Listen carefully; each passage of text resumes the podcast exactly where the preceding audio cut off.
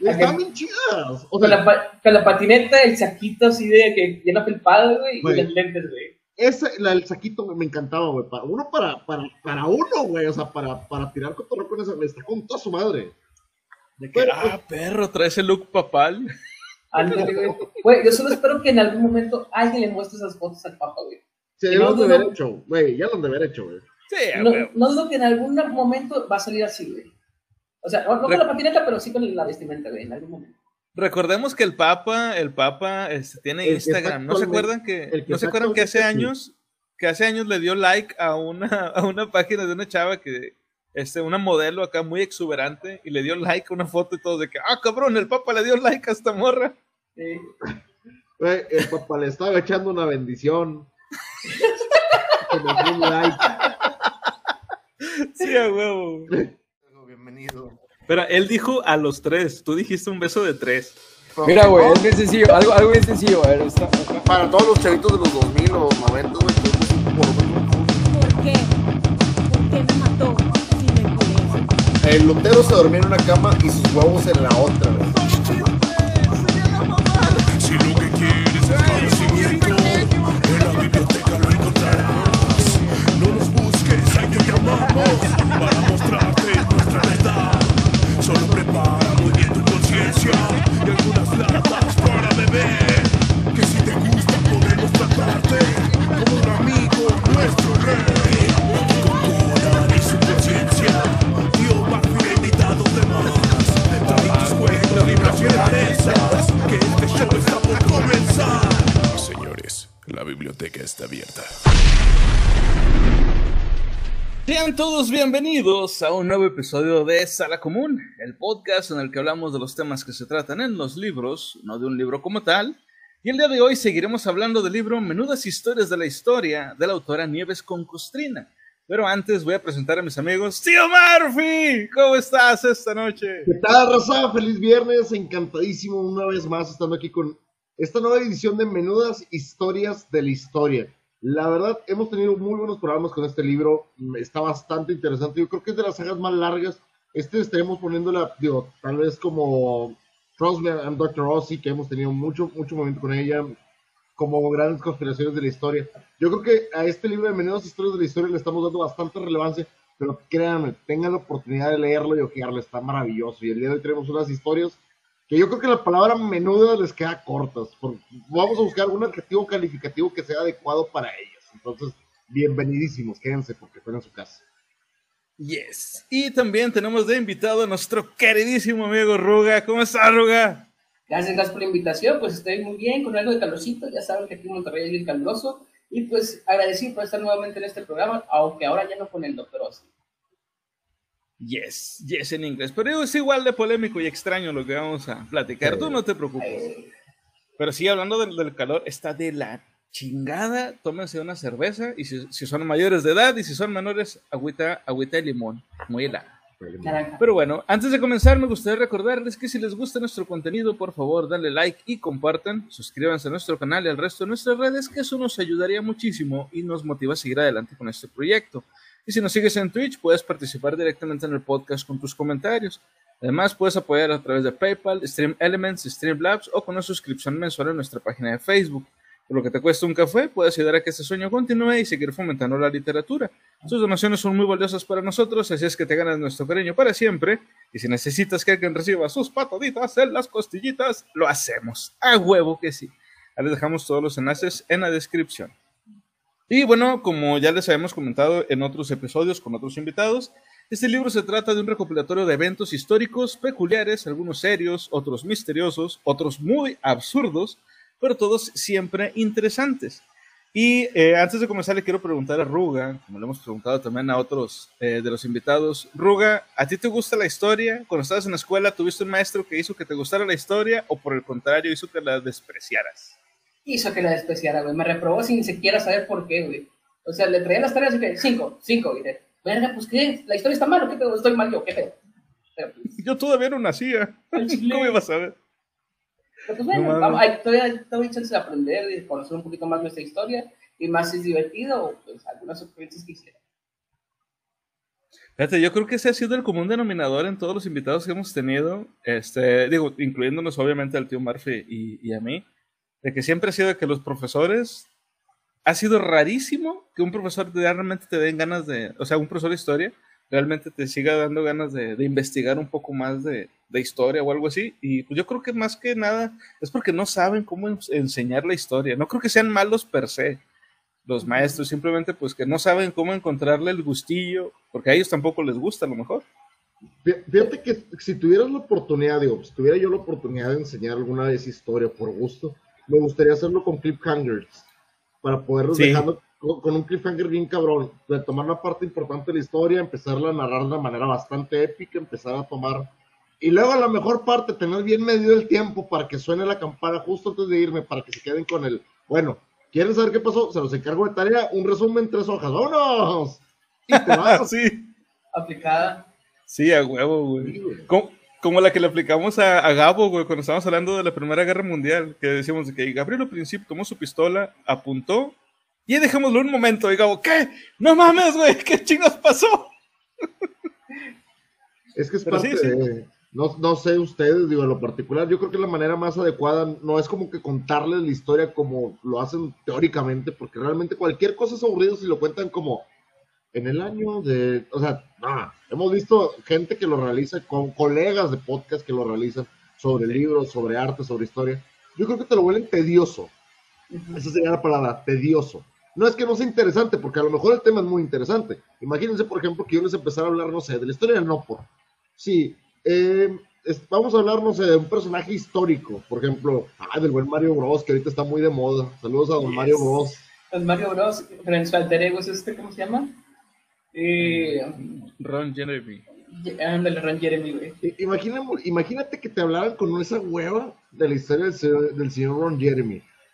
Sí, empezó su carrera fílmica en el año de 1979 en la película Dude. No, no, no, o sea, no, no importa de qué estés hablando. Si el tema lo quieres hacer aburrido, lo vas a volver aburrido. Güey, desde el momento que dijiste el año, güey, ya me aburrí, güey. Te perdí el interés. Ah, Sí, Desde ahí pero, me perdiste, huevo. pero si te cuento, en la locada época de los 70s, 1978, la estrella del. Este mundo veía la estrella brillante de Ron Jeremy y sus bolas brillantes. Ah. Música disco de fondo. ¡Güey! ¡Claro que me interesa! ¡Por supuesto que me interesa! Quiero saber más. Quiero saber más. Hasta que llegas a la parte donde, ¿cómo que hizo eso con su... cu- ¿Cómo, cómo se pudo doblar así? ¡No! Eh, Sí, ah, de hecho. el buen Ron Jeremy. Quisiera que fuera fan de nosotros, pero desconozco que esté haciendo en este momento o si esté en libertad. güey. Oh, sí, este niño. Sí, quién sabe, güey. Ron Jeremy era otro pedo, güey.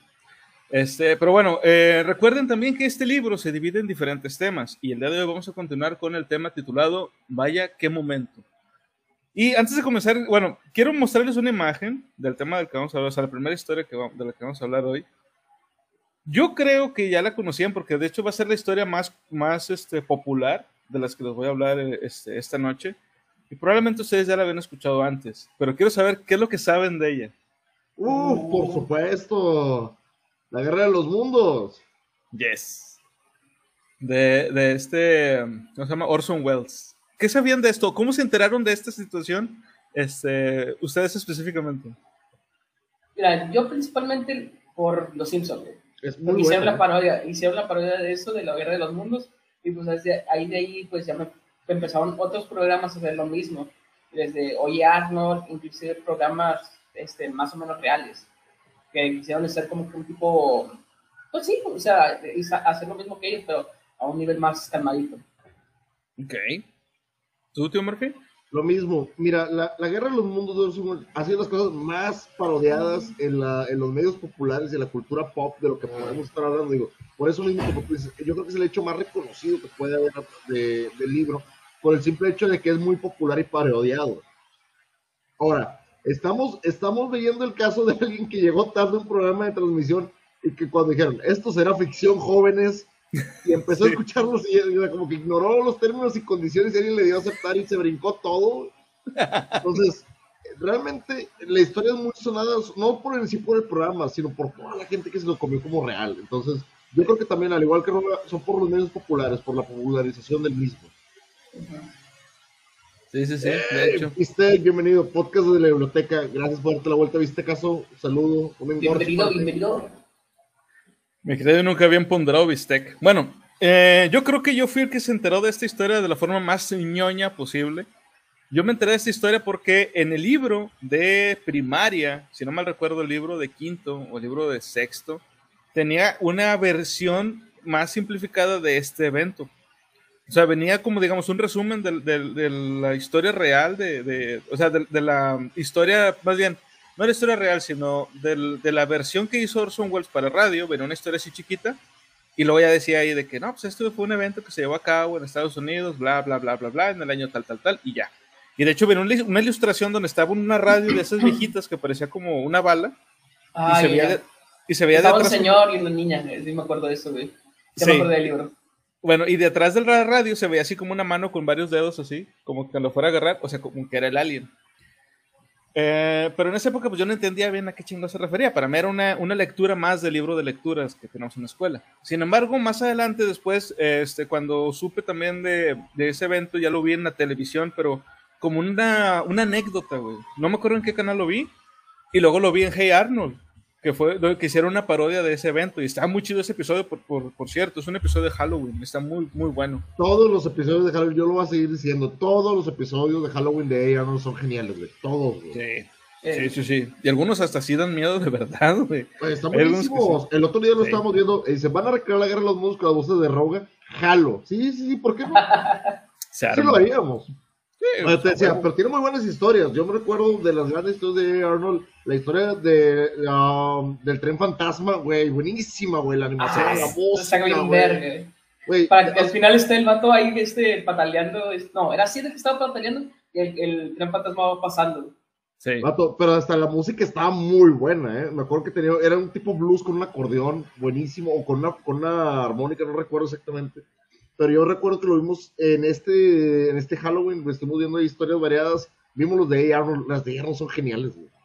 Sí, sí, sí, definitivamente. Bueno, y luego ya después les digo, este, eh, me enteré de quién era exactamente Orson Welles, que era este, presentación- este presentador de radio y así. Y pues bueno, ya me enteré de cómo estuvo la historia. Pero les voy a contar ahora cómo fue exactamente la situación. Porque hay muchas cosas ahí que están medio truqueadas para hacer parecer que realmente esto fue de una forma un poco, digamos, muy diferente como sabemos en realidad. Va, la historia se llama precisamente La Guerra de los Mundos. Dice, hace siete décadas que a la radio se le comenzó a llamar de usted. Fue inmediatamente después del 30 de octubre de 1938, aquella víspera de Halloween en la que un jovenzuelo, Orson Welles, hizo creer a los neoyorquinos más despistados que los marcianos estaban atacando la Tierra. Pero todo hay que decirlo, la historia ha crecido con el paso de los años. La histeria no se apoderó de los estadounidenses porque la mayoría no oyó el programa. Ni millones de oyentes acabaron de los nervios. Solo fueron un puñado de miles, los menos espabilados. Pero si aquello sirvió para que la radio dejara de ser el hermano tonto de la prensa, bienvenido sea.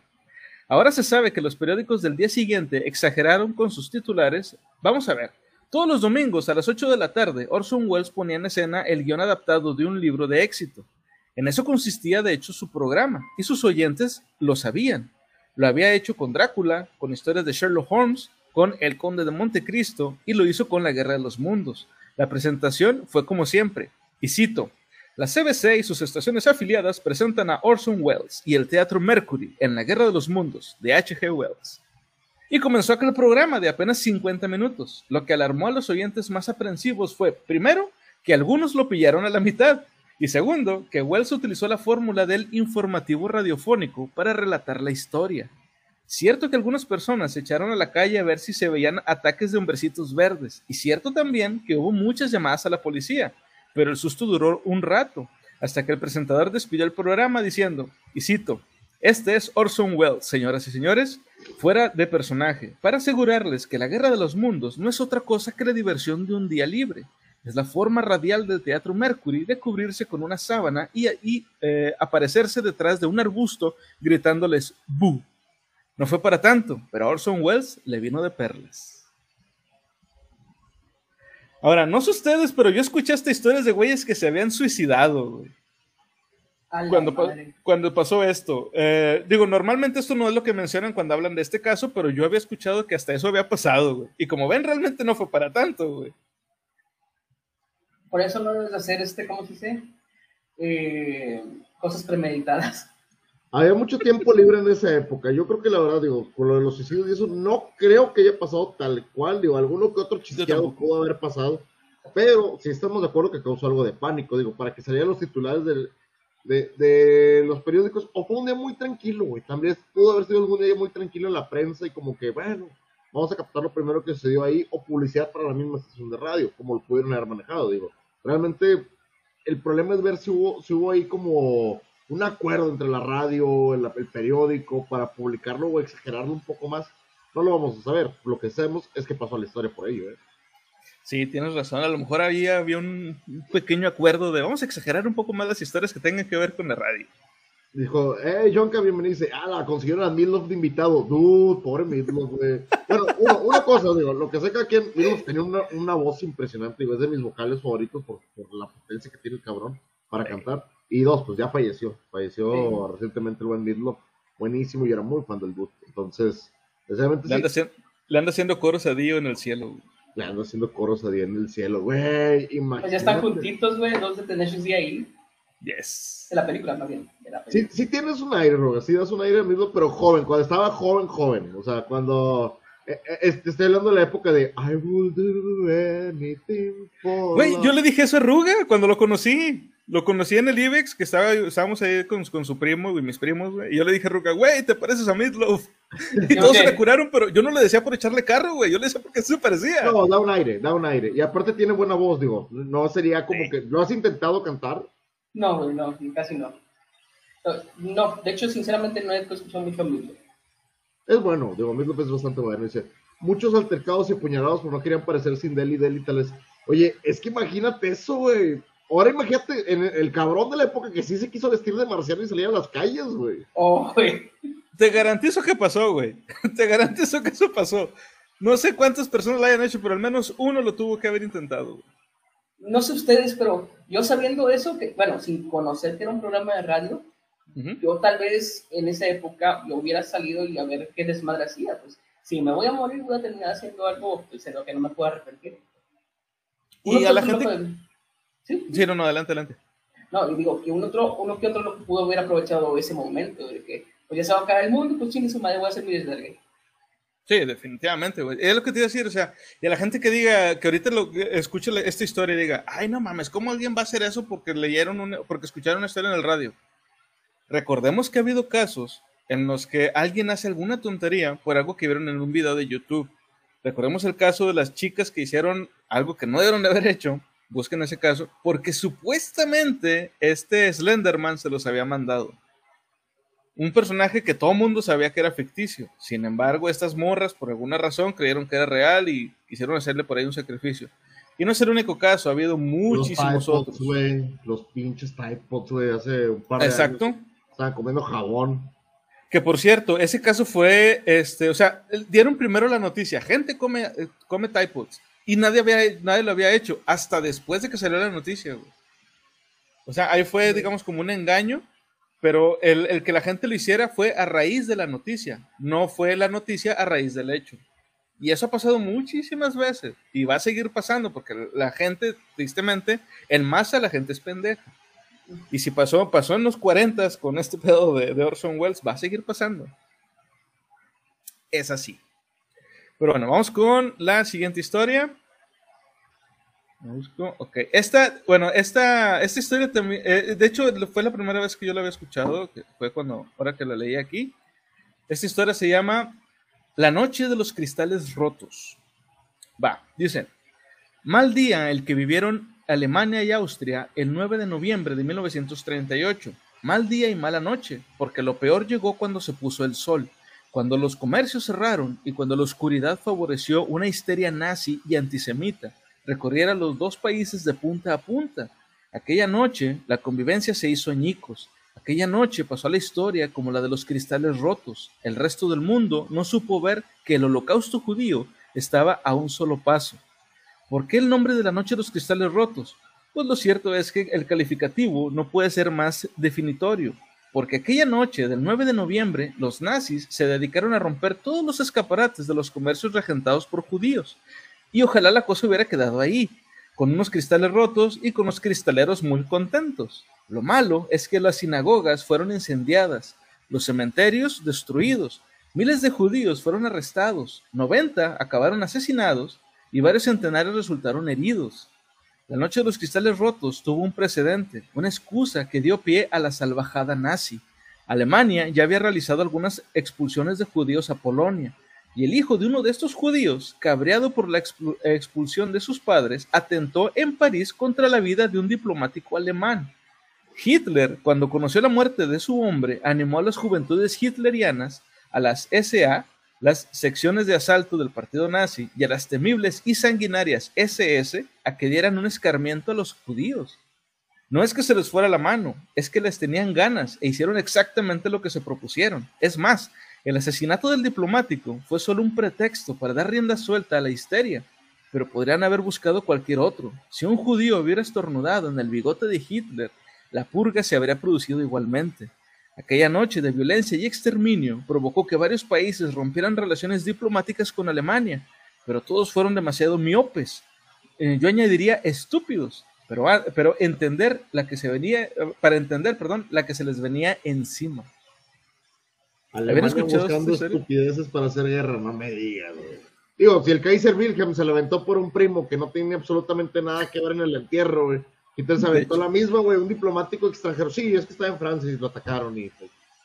mames. Güey, básicamente fue lo mismo, lo mismo que pasó en la primera, güey. Fue exactamente lo mismo. Mataron a un diplomático, hay guerra, güey. Pero ¿estás de acuerdo en la relevancia del diplomático? O sea, Ah, sí, la no- otra era mucho más. era, era archiduque, ¿no? Franz Ferdinand en ese momento ya era el archiduque Franz Ferdinand. Y mamá, y acá pasaron un chip, un- Ahora, vamos a serlo sinceros. Estaban buscando una excusa. Te das cuenta inmediatamente con esto que fue a la menor provocación. Porque la verdad, como tú dices, ya les tenían ganas. Lo estaban cazando. Estaban buscando. Estaban buscando. ¡Eh, Slayer! Gracias por ese redazo. Bienvenidísimos, gente. Estamos hablando del hombrecito del bigote chistoso. Y cómo empezó con una pequeña represalia ahí contra los judíos. Ahora, viéndolo como de esta manera, esto fue el preludio a la Segunda Guerra Mundial directamente. Aquí ya se veía lo que se iba a venir para los, para los judíos. Sí, Ah, sí, sí, sí, de hecho, güey. Pero solo de pensar eso de que pues fue por, pues vaya, buscar un pretexto como que está raro, güey. Si tienes tanto poder militar, ¿no crees que ya hubiera sido de que eh, voy a atacar de una vez? Digo, es mi opinión. Lo que Sí, pasa de- es que de en ese momento Hitler no tenía un poder militar, tenía poder político. Todavía era político el poder. Lo que él hacía en un principio era, de Hitler, la carrera de él, de, de la manera en que fue creciendo, él empezó a la prole, pero en los bares, o sea, en los bares, a dar discursos y empezar a dar pláticas, y el Partido Nacional Socialista Alemán lo toma, y él se gana el mendigo partido, internamente se los va tragando al partido. Después Sí. eso, del poder político se establece el régimen y empieza el, el- el partido nazi tal cual pero no era, en un momento Hitler no tenía crema, no tenía nada, la gente lo fue colocando hasta un punto. Ahora, también no es culpa de él, el poder militar ni siquiera lo tenía él, lo tenía Himmler, no, no lo tenía Hitler. O sea, la SS y la organización no era de él. Sí, o sea, es que todos le echan la culpa de que no, es que este güey hizo esto y el otro. Nah, ni madre. O sea, había gente que tenía ciertas, o sea, que le podían haber pu- puesto los, este, un, una- un frente de que, eh, güey, ya te estás pasando de, y no lo hicieron, güey. Porque también les convenía, la neta. Y pues era, era más fácil decir, no, pues fue ese güey el que me convenció. Pero también sabemos que se ha dicho eso siempre, de que eh, Hitler le comió la cabeza a, a toda la juventud de, de Alemania, de, o sea, toda esa generación y, y- y también a, lo- a- a mucha, mucha gente política. Pero yo creo que estamos, vamos, podemos estar de acuerdo en que había gente que no era tan, tan tonta o tan pendeja como para dejarse convencer por las ideas de Hitler. Sin embargo, les convenía que estuviera este güey ahí para tener como una excusa de hacer, seguir haciendo lo que ellos querían, pero ahora pueden decir, no es cosa mía, es que es cosa de ese güey. Hay, hay veces que es tan pendejo, tan pendejo que uno busca las ovejas y te enfocas en las ovejas, pero mejor te enfocas en un pastor, ¿no? Huevo. Yo no sé hacer nada, yo no sé hacer nada. Tengo una fábrica de telas, pero quiero, necesito ovejas. Déjame agarrar un buen pastor. Te lo digo porque mucha gente le, le dio poder político a él por esa situación. Ahora, Sí. desgraciadamente, sabemos los hechos de la Segunda Guerra Mundial. muchas eran ideas, porque eran ideas, y esto era una idea de antisemitismo, lo que hacía Hitler era una idea muy antisemita de decir, es que los judíos nos quitan el trabajo, los que los judíos hacen eso. ¿Estás de acuerdo que durante nuevas épocas hemos visto gente que ha intentado hacer lo mismo, pero en lugar de apoyar a la gente, de a ver, a ver, a ver, a ver, ¿estás pendejo o qué? O sea, en ese momento no, se le dio luz verde, hasta donde quiso y hasta donde tronara. Y mira donde fue a tronar. Entonces, esto como que fue preludio a, pero ya la gente ya estaba envenenada con la idea, ya tenían esa idea de que es que los comercios están mal, es que los judíos están mal, es que esto, esto, esto, y con, y con las deportaciones a Polonia, ojo, porque la empieza también, eh, la guerra también empieza allá, empieza en Varsovia. ¿Estás de acuerdo que los mandas a chingar a su madre y no los vas a buscar otra vez? Sí, huevo. Pinche No. cagapalos, güey. O sea, ya, ya los habían mandado. Mucha de la raza que hemos hablado aquí, este, y los hemos hablado en, en- en episodios anteriores, son gente que buscaba mandarlos a Reino Unido, a Bélgica, que los mandaba a otros lugares que estuvieran lejos. Y Hitler no, los mandó a Polonia y luego fue por ellos, güey. Sí, ya se había enseñado el cabrón. Eh, es como cuando para la película de Zombieland, güey. Hay que hacer double tap, güey. Uno por si acaso, el otro de remate. Sí, más o menos fue algo así, güey, pero acá a gran escala, güey. Sí, no, se pasó de huevos el vato. Pero bueno, vamos con la siguiente historia. Esta historia, de hecho, a mí me gusta mucho porque la conocí gracias a un programa de televisión, precisamente de historia. Uy, no sé si ustedes lo, lo La conozcan. fiesta del Este de es el- Boston. exactamente, la Eh, fiesta la de pura té de Boston. imagen, la pura imagen es la fiesta del té de Boston. Bueno, ahora, antes de continuar, esta historia, como también es una historia, pues digamos, más o menos famosa, popular, ¿ya la habían escuchado antes? Y si sí, ¿qué es lo que sabían de ella? Si te soy sincero, es la primera vez que la escuché, güey. Así que, ¿No, ¿No la historia de la fiesta del té de Boston? no, no, no, no. Es como que te voy a decir, es como que la base, es una base de la historia americana, de, de, cómo los patrióticos americanos se montaron en los buques de Boston y empezaron a tirar el té de los ingleses, que realmente tiene un trasfondo más político que realmente el maldito té, digo, seamos sinceros, era Sí. como que más para pegarles a ellos. Pero yo te puedo decir que la primera vez que lo vi en esto eh, fue tal vez Charlie Brown, tal vez Archie. Lo que pasa es que en ese tiempo, las, la- te, te hablo de las caricaturas de los 70s y los 80s, te mostraban esto como una historia muy, muy patriótica, pero te lo hacían de ver de una manera muy infantilizada. Eran parodias de la cultura popular, pero eran programas enfocados en la historia, no en sí en volverla divertida. O sea, que te Sí. hacían parodias de Paul Revere, que te hacían parodias de la fiesta del Boston, inclusive algunas del Álamo, o sea, eran como que la historia americana contada como que para niños. Y algunos Yo creo- libros. Yo creo que por eso también hay muchos, muchos eventos históricos de Estados Unidos que nosotros conocemos, o los nombres de ciertos héroes de la historia eh, norteamericana, y los conocemos y los sabemos desde morrillos porque los veíamos en las caricaturas, güey. Así mencionaban mucho. Sí, pero este es de los más clásicos. Este lo, digo, lo puedes ver en, caricaturas de Charlie Brown del año del caldo y puedes ver ahí eh, este tipo de historias como que es de lo más te lo presentan como la, la base del conocimiento general de la cultura americana. Yo creo que es, es como uno de esos hechos históricos que a huevo que te van a preguntar un examen de ciudadanía. Sí, sí, a huevo. Esto y lo del Día de Acción de Gracias, o como le preguntaron a Apu, de que, ¿por qué se hizo la, la- la guerra de secesión? Ah, pues sí, mira, por este, por este. Señor, nada más diga que la esclavitud Esclavitud. Entonces, bien. Bueno, yo esta historia me la supe este, porque había un programa de televisión en Cartoon Network que me encantaba, güey, que se llamaba El Escuadrón del Tiempo. Uh, Que era claro, un- buenísimo. Sí, güey, que era un morrillo, un robot, este, y un, se supone que era un guardián del tiempo, pero el Ojo. guardián del tiempo, ¿ah? Y aquí, y aquí el que me puede dar la razón de eso, digo, si ustedes lo alcanzaron a ver, y Rogan no me va a dejar mentir, el programa en sí no era tan bueno. El doblaje era una maravilla. güey. El doblaje era, era hay gente que se queja que el doblaje llega a ser muy mexicanizado, pero el Escuadrón del Tiempo, a pesar de estar exageradamente, digo, por ejemplo, teníamos grandes act- en ese momento, ahorita te puedo mencionar a Pepe Toño Macías, por ejemplo, eh, que hacía un personajazo ahí que era, que era el, el- el robot. Vato, Eh, las frases y las expresiones de James súper exageradas de... Pero, güey, era Eh, buenísimo. era Era, madre, güey. era- me acuerdo que era otro personaje principal, le decían, le decían ojitos, güey, al-. Ojitos a- al morrillo, sí. Siendo sinceros, el, el, el programa del Escuadrón del Tiempo es bueno, pero aquí se hizo más de culto porque el doblaje era una maravilla, güey. Una Sí. reverenda maravilla, güey. ¿Sí te El- acuerdas el- un poquito de eso, Rubén? Eh, sí, sí me acuerdo, güey. Pero ahorita que acabas de mencionar algo importante, güey, me puse a recordar algo. Dale, güey. hay, bueno, yo soy muy fanático de Assassin's Creed. Y me acordé que, fíjate, me acuerdo de algo de eso relacionado. Y sí, en Assassin's Creed 3 está esa misión, la Boston Tea Party. Sí, a huevo. Ah, claro. Dije, sí, a huevo, tengo- yo me acordaba de algo, pero dije, sé que he escuchado ese pinche nombre, pero no recuerdo dónde. Ahorita lo busqué en corto y ahí está, salió la misión, güey. Hey, Ian, saludos a todos, está muy buen cotorreo. Saludos, gracias, viejo, bienvenidísimo. Sí, es que te digo, saludos a Ren Rowe también. Te mandan saludos, el buen Ian. Güey, es lo que te digo, ese, ese, ese está muy parodiado en series y videojuegos, pero bueno, te dejo con el, ahí con el comentario. Ah, sí, nada más lo que les iba a decir de, de, de antes de comenzar con la historia. Ahorita lo que decía este, el tío Murphy de Pepe Toño Macías, este, el que era la voz del robot. Hubo un episodio, güey, que sí dije, no, sí se pasaron de huevos, pero qué chido. El, el robot tenía unos, este, unas perillas en donde los seres humanos tendrían los pezones. Y hay, una, hay un capítulo donde no sé por qué le- ah, se había desajustado el cabrón, güey. Algo le faltaba, un- una actualización, o no me acuerdo qué era. Y el, este, el Brito Velardo, que era el guardián del tiempo, le empieza a ajustar en las perillas, güey. Y se escucha que dice, para eso son, pero se piden. es lo que te digo, güey, doblaje de calidad, 10 de 10.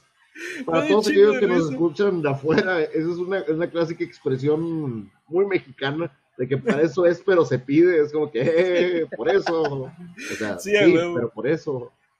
Bueno, y en ese episodio precisamente este, te muestran un Estados Unidos que todavía estaba muy britanizado, podríamos decir. Sí. Este, todavía estaba muy, este, pues digamos, bajo el yugo inglés, pero por gusto. Y este, los, digamos, los lores, los señores, este, seguían vistiendo así como que de frac y vestido, este, la ropa muy, pues hasta parecía de corte francés, usaban pelucas y la chingada. Ahorita que dijiste yugo bajo, bajo, estaban bajo el yugo, pero como que muy, muy por su gusto. Me imaginaba así como que, es que antes Britannia, antes la Gran Bretaña nos ahorcaba y esos datos, ah, nos empezó a gustar y el vato, choke me harder.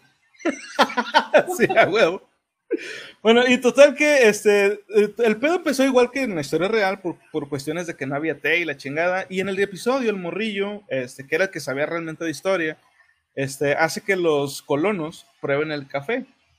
Y cuando prueban el café, se empiezan a quitar la ropa, este, se quitan las pelucas, se ponen unas bandanas. O sea, Oh. literalmente se convierten como en un Rambo, güey, cada uno de ellos.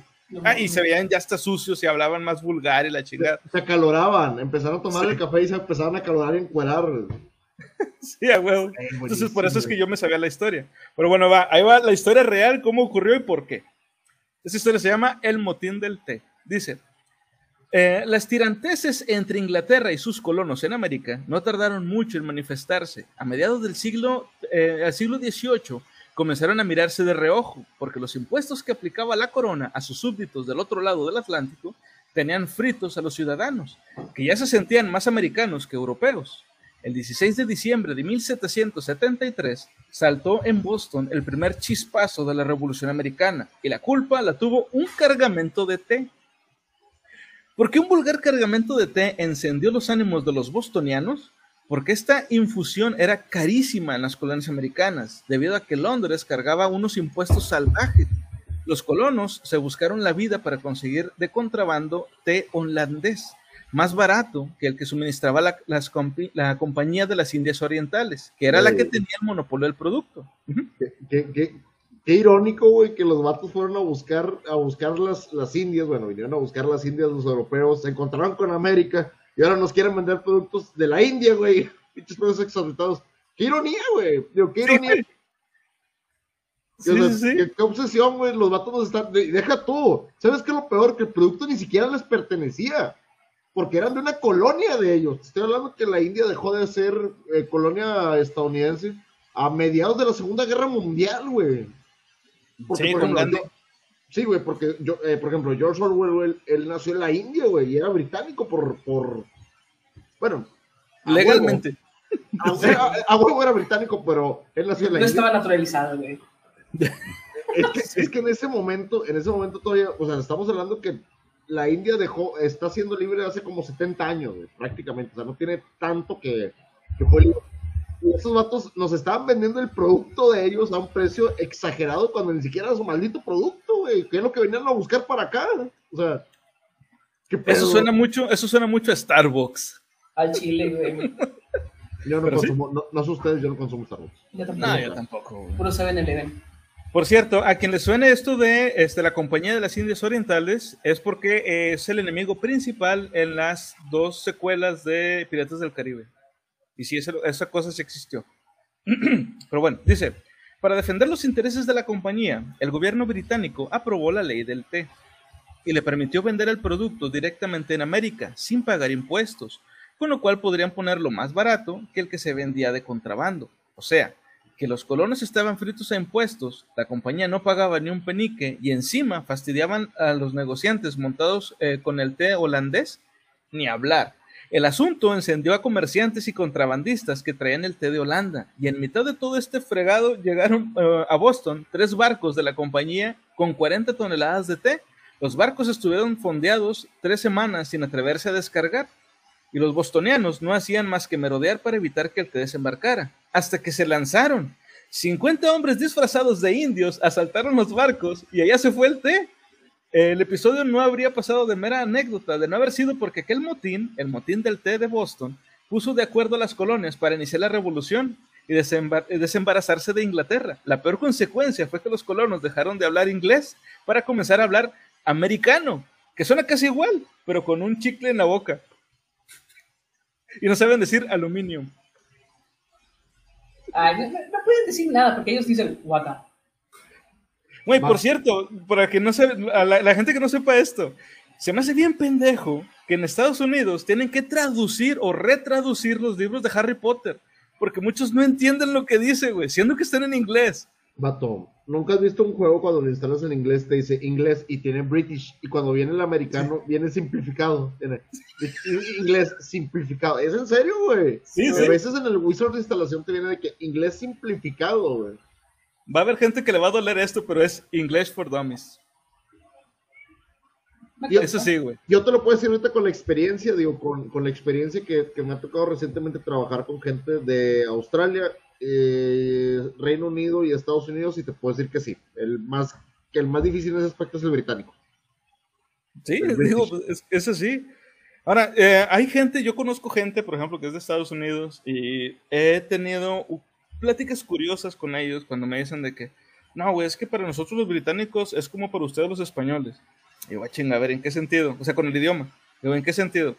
Eh, que no, pues es que como ellos fueron los que los conquistaron ustedes, este, a ustedes les cagan los españoles. Digo, "Ah, a ver, espérate, espérate. A nosotros no nos cagan los españoles, güey. Nosotros sí entendemos lo que ellos dicen y entendemos nuestro propio lenguaje. Y el de los chilenos, que ya es mucho decir, güey. Pero ustedes no les entienden a los británicos, güey. O sea, está raro lo que ustedes hablan. Y ustedes son los que dicen de que inglés a huevo y la chingada. Es, es, es peculiar, es curiosa la relación que tienen con los británicos. Yo creo que lo más difícil, no, no tanto por cómo lo hablan, sino por la velocidad que lo hablan ocasionalmente. Hay chilenos que sí es así, que, que hablan muy rápido. También aquí también tenemos un estado, creo que es Tabasco, ¿no? Que hablan así, que hay un estado que habla súper rápido, Tabasco o, o Veracruz al- en el puerto, creo que es donde hablan exageradamente rápido. Pero hasta cierto punto es, es entendible. Hay comunicación. O sea, con- no creo que tengamos algún problema con ninguna persona del continente. Si hablamos neutro y sin regionalismos, somos prácticamente lo mismo todos. O sea, hablamos- todos te puedes entender con una persona de España, de Colombia, de Argentina. Y, Sí, los- huevo, y, los- y en inglés, ¿no? Qué curioso. Y solamente son tres, bueno, oficialmente, oficialmente países que lo llegan a hablar así como lengua oficial, sin tener como que una, una lengua secundaria obligatoria.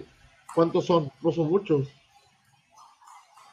¿Que tengan el ejemplo- inglés como lengua secundaria? No, lengua principal sin necesidad de una secundaria. Por ejemplo, Estados Unidos, la lengua principal es el inglés, no tiene obligación de ninguna lengua secundaria. Hay gente, hay mucha diversidad cultural allá.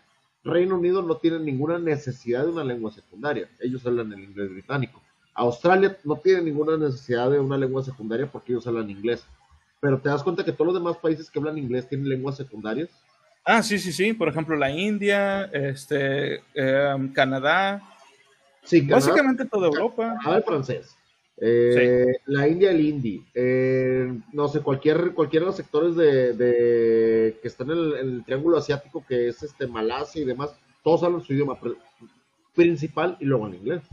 Sí. Arruga, ¿qué vas a decir? Oye, sí, iba a decir algo, pero no, me dilo, dilo, dilo, suéltalo. Es que no puedo decir que los, los hindúes hablan inglés, güey. No, es como, no mames, güey. Pero estás, estás de como- acuerdo que no es su lengua principal, no es su lengua materna. Sí, pero me han tocado ver entrevistas que dicen ellos, es que este es el inglés real. El que tú estás hablando no es el correcto. Se lo dice a un entrevistador que le está hablando inglés fluido y él está contestando en un inglés pocho. Más pocho que un pocho, güey. Pocho por nivel 3, güey. A ver, espérame, espérame. Déjame ver si entendí bien. El, el hindú te estaba diciendo que él hablaba el inglés real y tú no. Ajá. Ok, O sea, eso sí es- está raro. Sí, hacen cuenta que están entrevistando a ese hindú y de la nada el vato, pues sí, dice, es que no te entiendo, no te entiendo. O sea, hablando el entrevistador en inglés bien, un inglés neutro, y en eso el hindú le dice, es que no te entiendo tu inglés. Mi inglés es, muy, es el bueno, mi tuyo está raro, es malo. Como que... Es que te voy a decir de algo. huevos. El, el, eh, el inglés que se puede llegar a entender, bueno, bueno, a lo mismo con eso. El inglés que se puede entender, el de ellos tal vez podría ser hasta un dialecto del inglés. Porque tiene una base del idioma inglés que puede ser llegar hasta cierto punto a ser entendible. Pero estamos hablando que no es su lengua nativa en ese aspecto, porque ellos hablan otros idiomas. De hecho, la India no solamente habla hindi, habla un chorro de idiomas de- adicionales a eso. El inglés Sí. es como un común denominador. Ahora, vamos a verlo por ese lado no, no hay una necesidad, bueno, lo mismo, los países que, que hablan inglés, inglés tal cual, no tienen necesidad de una segunda lengua. Tienen varias, pero no. Por ejemplo, hay muchos países de Europa que te lo enseñan, pero es una lengua adicional, porque ellos hablan su propia lengua. O sea, Sí. o te hablan hasta dos o tres lenguas adicionales al inglés. Sobre todo países que están muy pegaditos, este, por ejemplo, eh, Finlandia, eh, por ahí está, pues bueno, obviamente, pues Reino Unido, eh, no me acuerdo cómo se llama el otro que está por a la derecha, más hacia Rusia, pero las escuelas de ahí enseñan el inglés y, ah, alemán, güey, también. Este, Bélgica, no te, Bélgica no te está lejos, te hablan Sí. francés, güey, o, o Holanda te hablan holandés, alemán, a veces te hablan otro idioma y el inglés, güey. Sí. Y algunos porque te lo enseñan en las escuelas y otros porque pues ahí están, güey, y se lo enseñan entre ellos. güey. Ah, hay un dude, hay un jugador de fútbol, soccer, no me acuerdo cómo se llama, que habla cinco o seis idiomas, pero los habla porque donde él nació, en el lugar donde él nació, hablaban tres, güey.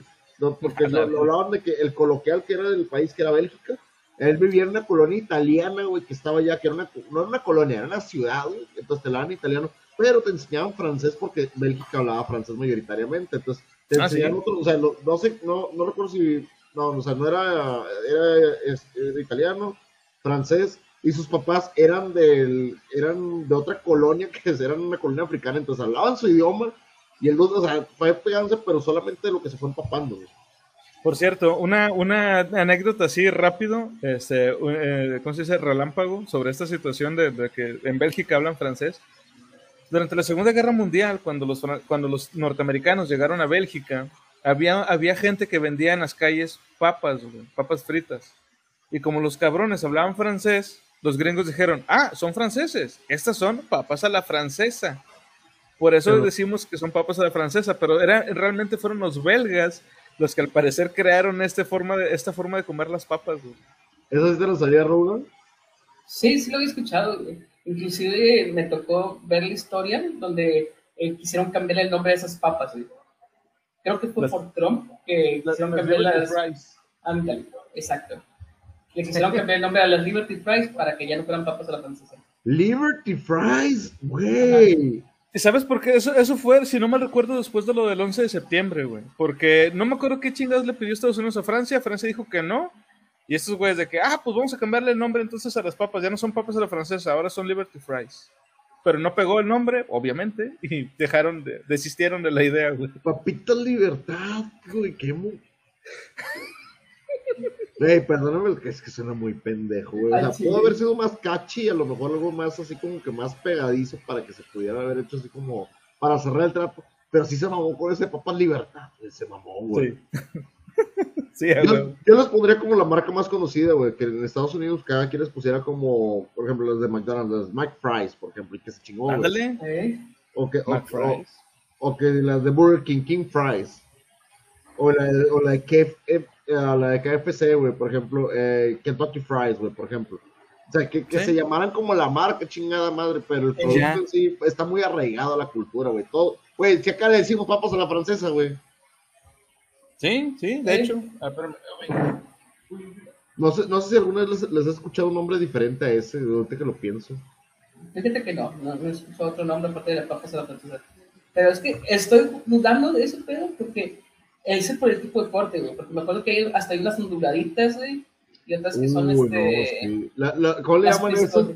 La- las que son, bueno, las Crisco sí tienen su corte individual, Ajá. pero hay unas que son, que son las espiropapas, ¿sí? Ándale. Que son la papa que lo ponen en un palito y lo van friendo en las espiropapas. Lo estiran, sí. Sí, Como el gusano ese que vendían en los 80, güey. Ah, el El Slinky. Slinky, ándale. El Slinky, a huevo. Bueno, por cierto, antes de que, para que no se vaya a enojar nadie, lo que decimos de los chilenos los queremos un chingo. Hablan chistoso, pero los queremos un chingo. A todos los de Latinoamérica. Ahí salen los mejores raperos. Yes. güey, ¿Quieres decir tú, Murphy? de- deberían de ver un video de ellos, güey, a velocidad, a velocidad. Yo creo que si lo ponen, güey, a una velocidad de punto .25, güey, pues se va a ver como una persona hablando español, güey.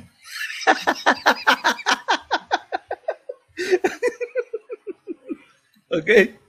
También los queremos mucho, pero también los vamos a madrear. No es, no Ah, claro. el, el- el amor, el amor de un mexicano es así, es así. Hey.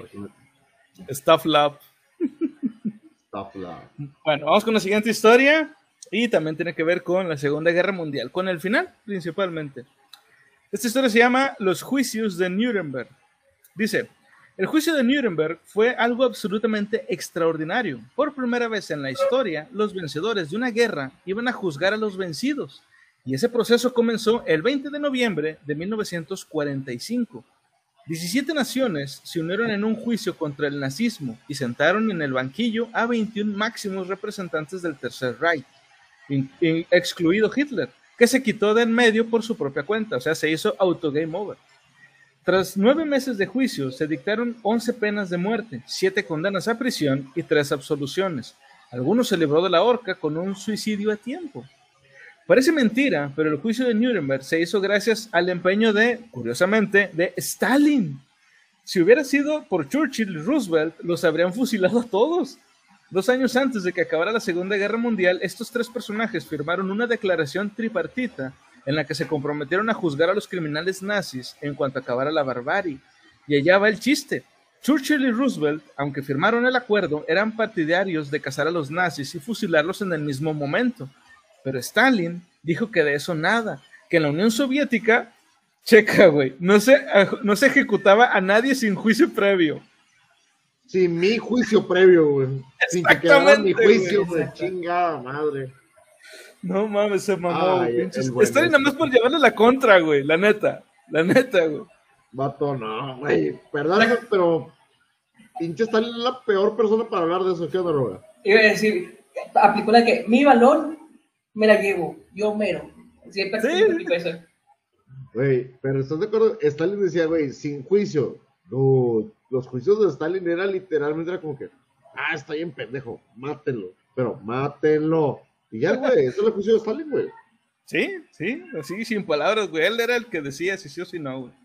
Bueno, continuamos, dice, ¿por qué se eligió Nuremberg? Pues primero, porque los acusados tenían que ser juzgados en su propio país. Y segundo, porque el Palacio de Justicia de Nuremberg era casi el único que seguía en pie en toda Alemania. Y también el único edificio capaz de acoger un proceso de tales características. Los nueve meses que duró el juicio debieron de ser para verlos. Nuremberg, sin embargo, dejó un regusto amargo, porque nunca acabó de entenderse cómo pudo ser parte activa de aquel proceso la Unión Soviética, un país donde se cometían los mismos crímenes que se estaban pinches juzgando. Pero el juicio de Nuremberg sirvió al menos para que las Naciones Unidas aprobaran que los crímenes de guerra contra la paz y la humanidad pudieran ser juzgados en las personas de sus gobernantes. Lástima que algún país todavía eh, no reconozca al Tribunal Internacional de la Haya. Estados Unidos juzgó, pero no quiere eh, correr el riesgo de ser juzgado. Yo honestamente no conocía la historia de los juicios de Nuremberg o cómo, por qué se dieron. O sea, yo he escuchado historias de lo que pasó ahí, pero no sabía, güey, que Stalin fue el que los promovió. O sea, el, el juicio. Se me hace bien mamón eso, güey. Hipoc- la en fin, la hipocresía, ahí se aplica. Seki, buenas noches, humanos mexicanos. Les mando un abrazo y un beso de hombres. Eh, don Quelebra, gracias por ese abrazo y gracias por ese beso, viejo. Estamos hablando en- de los juicios de Nuremberg, de la, la gente, del club de fans del hombre del chistoso. Soy un perro. Sí, soy un perro. Ese es mío. Y una circulación. Ok. Este, ahí, ahí como lo estamos viendo, digo, realmente los juicios de Nuremberg dan un precedente a la historia, pero estás hablando que fue en el acto más catastrófico de la misma y uno de los actos más reprobables de la historia, güey. O sea, ¿estás de acuerdo que los juicios de Nuremberg los hicieron como que en el momento más sensible de la humanidad, güey, donde la gente quería ver correr la misma sangre que ellos hicieron correr, güey? Pero a la vez nos, da- nos dejó un precedente. Ahora, ¿crees que después, esperemos que esto no suceda en, en algunos años, ¿crees que después de una tercera guerra mundial haya este tipo de juicios? Yo, honestamente, no creo. Pero no porque no vaya a haber ganas de hacerlo, güey, sino porque después de la Tercera Guerra Mundial, la Cuarta Guerra Mundial va a ser con palos y piedras. güey. Lo dijo, lo dijo Einstein, ¿no? Exactamente. Eh, yo opino que sí va a haber, güey, que sí va a haber ese tipo de juicios, este, más que nada para, pues, quedar este, bien presentados ante otros países. Dude, pero, güey, ya- ¿qué tanto, o sea, digo, qué tanto puedes discutir cuando sabes quién arrojó la piedra? güey? ¿Qué tanto puedes pelear o debatir, güey, cuando realmente la evidencia te, te apunta de una manera para decir, si hubiera estado de entre toda esta gente que está aquí, si hubiera estado Hitler, güey, lo hubieran agarrado en tres patadas, güey. Sí, huevo. Sí, Sí, porque es güey. culpable, ciérrenlo. Y al resto, no sé por qué hay absoluciones, digo, ¿qué tan? Es como que, es que los mataste, pero poquito, así, poquito. Pero no más poquito. Pato, ¿estás de acuerdo que hay, una frase muy buena en eso de que tanto peca quien, mata la vaca como el que le amarra la pata? Y aquí sí todo este tipo de gente está perteneciendo a la, a la, a la asociación. Es como que, ah, es que era el contador, güey, es que era el de limpieza. Ok, pero estaba consciente que estaba limpiando, o estaba consciente o apoyaba, o, o estaba amenazado, o qué chingados pasó. O sea, le están apostando. Oye, tenías un dude pegado todo el tiempo mientras barrías y que el vato te estuviera apuntando con una pistola para que barrieras. Yo creo que muchos de ellos podrán decir, la verdad es que sí. Yo creo, yo creo. No lo sé, no lo sé. Y si- ah, aquí dice Bistec, y si los hubieran sentenciado a morir por esnusmo, por resentadas, eras hablando del sol y los verdugos fueron los de la legión extranjera, Ay, güey, qué miedo. No, está bien, güey. Hubieran dicho que me fusilen mejor, que me fusilen. Oye, pero bueno, ahorita de lo que estás hablando de que si se harían juicios y eso, este, yo creo que no tendremos que irnos tan lejos, güey. O sea, digo, pues hay, digo, aún no sabemos cómo se vaya a desarrollar finalmente este pedo, que, este conflicto que está ahorita entre ah, Rusia y Ucrania, pero yo creo que una vez que termine, sí van a hacer alguna especie de juicio. Digo, si acaba favorablemente, yo creo que sí harían un juicio, güey. En este, al menos en esta guerra en particular, yo creo que sí harían un juicio porque, a diferencia de otros países, este, por ejemplo, de Medio Oriente, en donde podríamos decir que, pues, realmente los gobernantes no son los que empiezan el pedo, sino, como ya hab- habíamos mencionado en otros episodios, los terroristas son los que están haciendo la- los desmanes. Aquí sí es literalmente un gobierno el que le está declarando la guerra a otro gobierno. Entonces, eh, hay más reglas, hay, se sabe, o sea, se conocen las caras, se conocen las caras de la gente a las que están Sí. acusando. güey. Entonces, yo creo que una vez que termine este pedo, sí va a haber un juicio. Y pues va a pasar como pase y caerá quien tenga que caer, ya sea para un- alguien popular o no popular, pero yo creo que en este sí va a haber un juicio. Hay mucha gente involucrada, güey, demasiadísima gente involucrada. Y como tú dices, hoy en día con los medios de comunicación las caras son más conocidas y hay un registro más cabal de ellos. Hay una manera de ver una lista más transparente y saber hacia dónde se están llevando las cosas. Pero sabes que por intereses políticos la gente entra y sale de esa lista como si nada. No, sí, a huevo. Menos las caras más conocidas, digo, ya sabes, ya sabes quiénes son a final de cuentas. Exacto, sí, sí, por eso lo digo, porque como ya se sabe quién es quién, o sea, quién es el encargado de, de no sé, güey, de lustrar los zapatos a Putin, güey, quién es el encargado del, del- de alistarle el traje, quién es el que habla por él ante las Naciones Unidas. Como se sabe quién es quién, yo creo que por eso aquí sí habría un juicio, porque es- es, más, este, es más, eh, ¿cómo se dice? Más cristalino el quién se encarga de qué. Y por eso lo, lo, sería más fácil hacerlo. Ahora, no sé, no sé qué piensas tú, Ruga, al respecto de eso. No, pues realmente es como tú lo dices, güey, ya todo está muy, muy a la vista. Aparte que pues ya con todo lo los recursos que tenemos a la mano, ya cualquiera puede identificar quién es quién, qué está haciendo y todo el rollo. Obviamente, pues internet. Ya está pasando ahorita, güey, con, con algunos juicios, güey, ya hay, ya hay como que un antecedente. Ya el juicio ya es más express porque hay un antecedente irrefutable, güey. Decir, mira, aquí está todo esto, güey. ¿Qué puedes discutir Sí. realmente? Sí, No exacto. puedes ponerle un pero, güey, ya. Sí, No, pues, eh, pa- pasa mucho con figuras públicas, güey. Acusadas por cuestiones más públicas, güey, por así decirlo. Ya pasa mucho, güey. Los juicios no son tan, tan express, por así decirlo. Pero pues sí pasa, mucho últimamente. Pero, oh, bueno, ojo, estamos hablando de un juicio en toda regla, o sea, no un juicio de esas mamadas que pasan en Twitter, un juicio real, donde Sí, hay gobiernos y todo eso, ¿eh? Pero para la es. gente que diga de que no, es que sí se juzga gente, sí, pero aquí estamos hablando de un juicio de de veras, los que sí importan. Pero bueno, vamos con la siguiente historia. Este, esta historia se llama El Lunatic Express. Historia que, por cierto, yo tampoco conocía hasta que leí este libro. Dice, Ay, güey. Nada más mira la cantidad de gente que, que, que sale en esa pinche foto, güey. Güey, eso es- esa imagen siento que ya la he visto varias veces, güey. Pero casi siempre cuando veo ese tipo de multitud en un tren, son los de la India. No traigo nada contra los de la India, a- a- aclaro, no traigo nada contra esto. Casi siempre son esos, ese, esa imagen que se me viene a la mente. Sí, de hecho, hay muchas fotos. De hecho, cuando estaba buscando imágenes sobre el Lunatic Express, muchas de las imágenes eran realmente fotos de la India, de, cómo montan en el tren. No sé por qué se llenará tanto de gente, me parece bastante inseguro, pero si se los permiten, por algo será. No. Mato, un, un- un- perdón, un conductor de aquí del playa dice, no mames, hay un chingo de lugar, recórranse. Oye, a huevo, hay, hay el lugar ahí atrás. Va a ser el medio, está solo, se maman. Pásense entre las llantas, todavía hay lugar, güey, chingado. Saludos a por la todos los salida. conductores de playa, por cierto. Todos los conductores condu- de ruta urbana. A los todos los conductores de ruta urbana que nos van escuchando, sí, se maman. Sí, sí, se llama. Bueno, dice, vámonos a territorios exóticos, a África, el día 20 de diciembre de 1901, cuando los ingleses finalizaron, aunque no se lo podían creer, el Lunatic Express, un tendido ferroviario de mil kilómetros que unía Mombasa con el lago Victoria. ¿Y qué tiene de especial este hecho? Pues que su construcción fue demencial, repleto de tragedias y atravesando territorios inexplorados que gracias a la base de operaciones que se montó para su construcción, nació la actual Nairobi, la capital de Kenia. Y lo peor, que durante el, te- el tendido del Lunatic Express nació la leyenda de los leones devoradores de hombres. Dice, Inglaterra se propuso construir un ferrocarril como fuera y cuanto antes desde Mombasa en la orilla del Océano Índico hasta el lago Victoria en Uganda.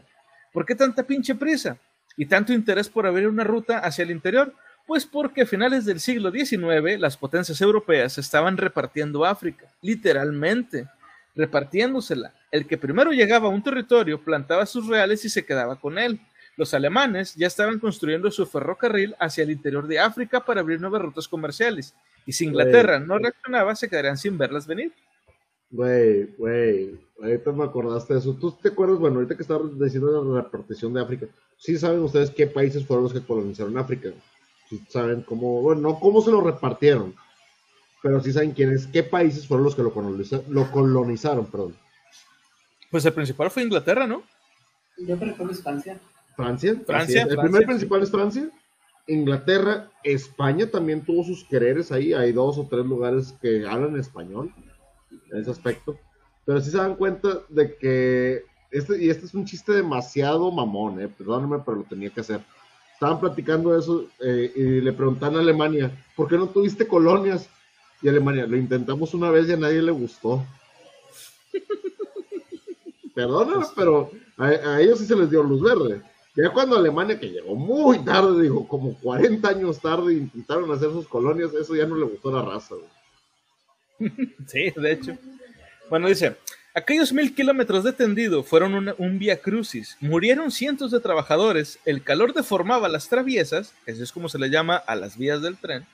Los senegales se tragaban los rieles, había que subir montañas, atravesar desiertos, a los obreros cuando no les picaban las moscas, les, les breaban los mosquitos de la malaria y cuando no caían fulminados por la disentería, les atacaban los masáis. El ingeniero jefe, Josh Whitehouse, no sabía si pegarse un tiro o arrojarse a los leones, que por cierto, se comieron a más de 200 obreros. Cinco años y siete meses después, aquel 20 de diciembre, el ferrocarril llegó a destino y a los ingleses ya no hubo quien les tosiera Uganda a Egipto. El Lunatic Express aún funciona. O sea, a fecha de hoy, aún funciona este tren. Cien años- 120 años tiene ese tren, güey. Yes. Ingeniería británica, güey. Dice, pero las cosas han cambiado mucho. Los masáis ya no atacan a los extranjeros. Ahora les cobran por dejarse hacer fotos, güey. Es una nueva manera de atacar, güey. Sí, les atacan el bolsillo, güey. Ah, huevo. Ahorita que dijiste Uganda, ¿te acuerdas cuando estaba mucho de moda ese el Do You Know the Way? Eh, De Uganda Knuckles, que era como un meme muy recurrente en internet. Ah, sí, sí, sí, sí. El del Knuckles gordito, ¿no? Ah, sí, Sí. es lo loco Sí. el gordito, güey. Me, me los imagino de que, hey, buena picture, my brother. Bueno, ¿ustedes conocían la historia de este tren? El nombre a mí me llamó bastante la atención, pero ¿habían escuchado algo parecido? Parecido no, parecido no, pero es como te digo, veo esa imagen y pues de volar relaciono con lo que habíamos platicado antes. Pero pues eso sí como que era para mantener un tren tan longevo, con tantas cicatrices de historia de que muerte sobre él. está cabrón. Sí. Dice, lo de los leones, ya ves que sacaron la movie, hay una movie basada en eso, la de Ghost and the Darkness, y aquí comenta viste que es de Val Kilmer, de esa. Oh, hay que verla, güey. Dicen aquí que en el escenario de la India de Street Fighter V así se ve, güey. Dice, dice aquí, también están comentando que eso se parece a Battlefield. Por, por el tren, supongo, sí, sí. Sí, Yo no había escuchado la historia, te soy muy sincero, porque de repente te preguntas cómo llegan ciertas cosas a hacerse, güey, pero está muy chido que esté documentada, por así decirlo, desgraciadamente la historia documentada, pues es algo trágico por la cantidad de personas que se tragaron ahí la raza, y más porque tuvieron que lidiar con las comunidades locales, las tribus que estaban ahí asentadas, y los ingleses como siempre descubriendo cosas en el camino. Mira, ya había humanos aquí, pues los descubrimos, güey, propiedad. Property. Sellitos. Pero qué loco, y sobre todo que tengan más de 100 años y sigan chambeando ese tren, güey. Y siga funcionando, así es. Yo la única otra historia parecida que conozco fue la de un tren que construyeron para unir todo Estados Unidos, que supuestamente iba de costa a costa, no me acuerdo bien cómo se llama, pero es famoso ese tren porque lo construyeron entre un chingo de chinos, güey. Por eso en Estados Unidos, estamos hablando de la época del viejo oeste, había tantos, este, tantos chinos este, en, en- Estados Unidos, porque pues, los usaron para trabajar. Y cuando ya terminaron el tren, tengo entendido que a muchos de ellos los mandaron a México. O sea, porque como que ya no querían a los trabajadores y ellos básicamente habían ido nada más a trabajar, no tenían papeles ni nada de eso. No sé si en esa época todavía se los pidieran o más bien ya se los empezaron a pedir. Pero tengo entendido que, o sea, literal los trataban casi, casi, casi como esclavos. güey. Este, pero, lo lograron. Ahorita que dices eso, me acordé de Morning is LA. Los mandaron, como, los mandaron como OTMs. Ah, No sé si la has visto esa arruga. Es una película de, de Chich Marine que se llama Born in LA. Está buenísima. Pero hay una Sí. parte donde, donde eh, contratan a alguien para cruzar, ah, para hacer que cruce la gente. Dice, es que los, los torcieron la vez pasada que no eran americanos. Y lo es que son OTMs. Y dice, y el vato, OTMs, sí, es que hay dos tipos de deportados. Mexicans and OTMs. Other than Mexicans. Son chinos, güey. Son puros asiáticos, güey. Y el vato no habla ni inglés ni español, güey. Y los enseña, güey, nada más con frases, güey. Los pinches chinos ya cuando llegan a Estados Unidos, de, hey, vato, what's happening? Y lo otro, What's oh, happening?" Raiders, man.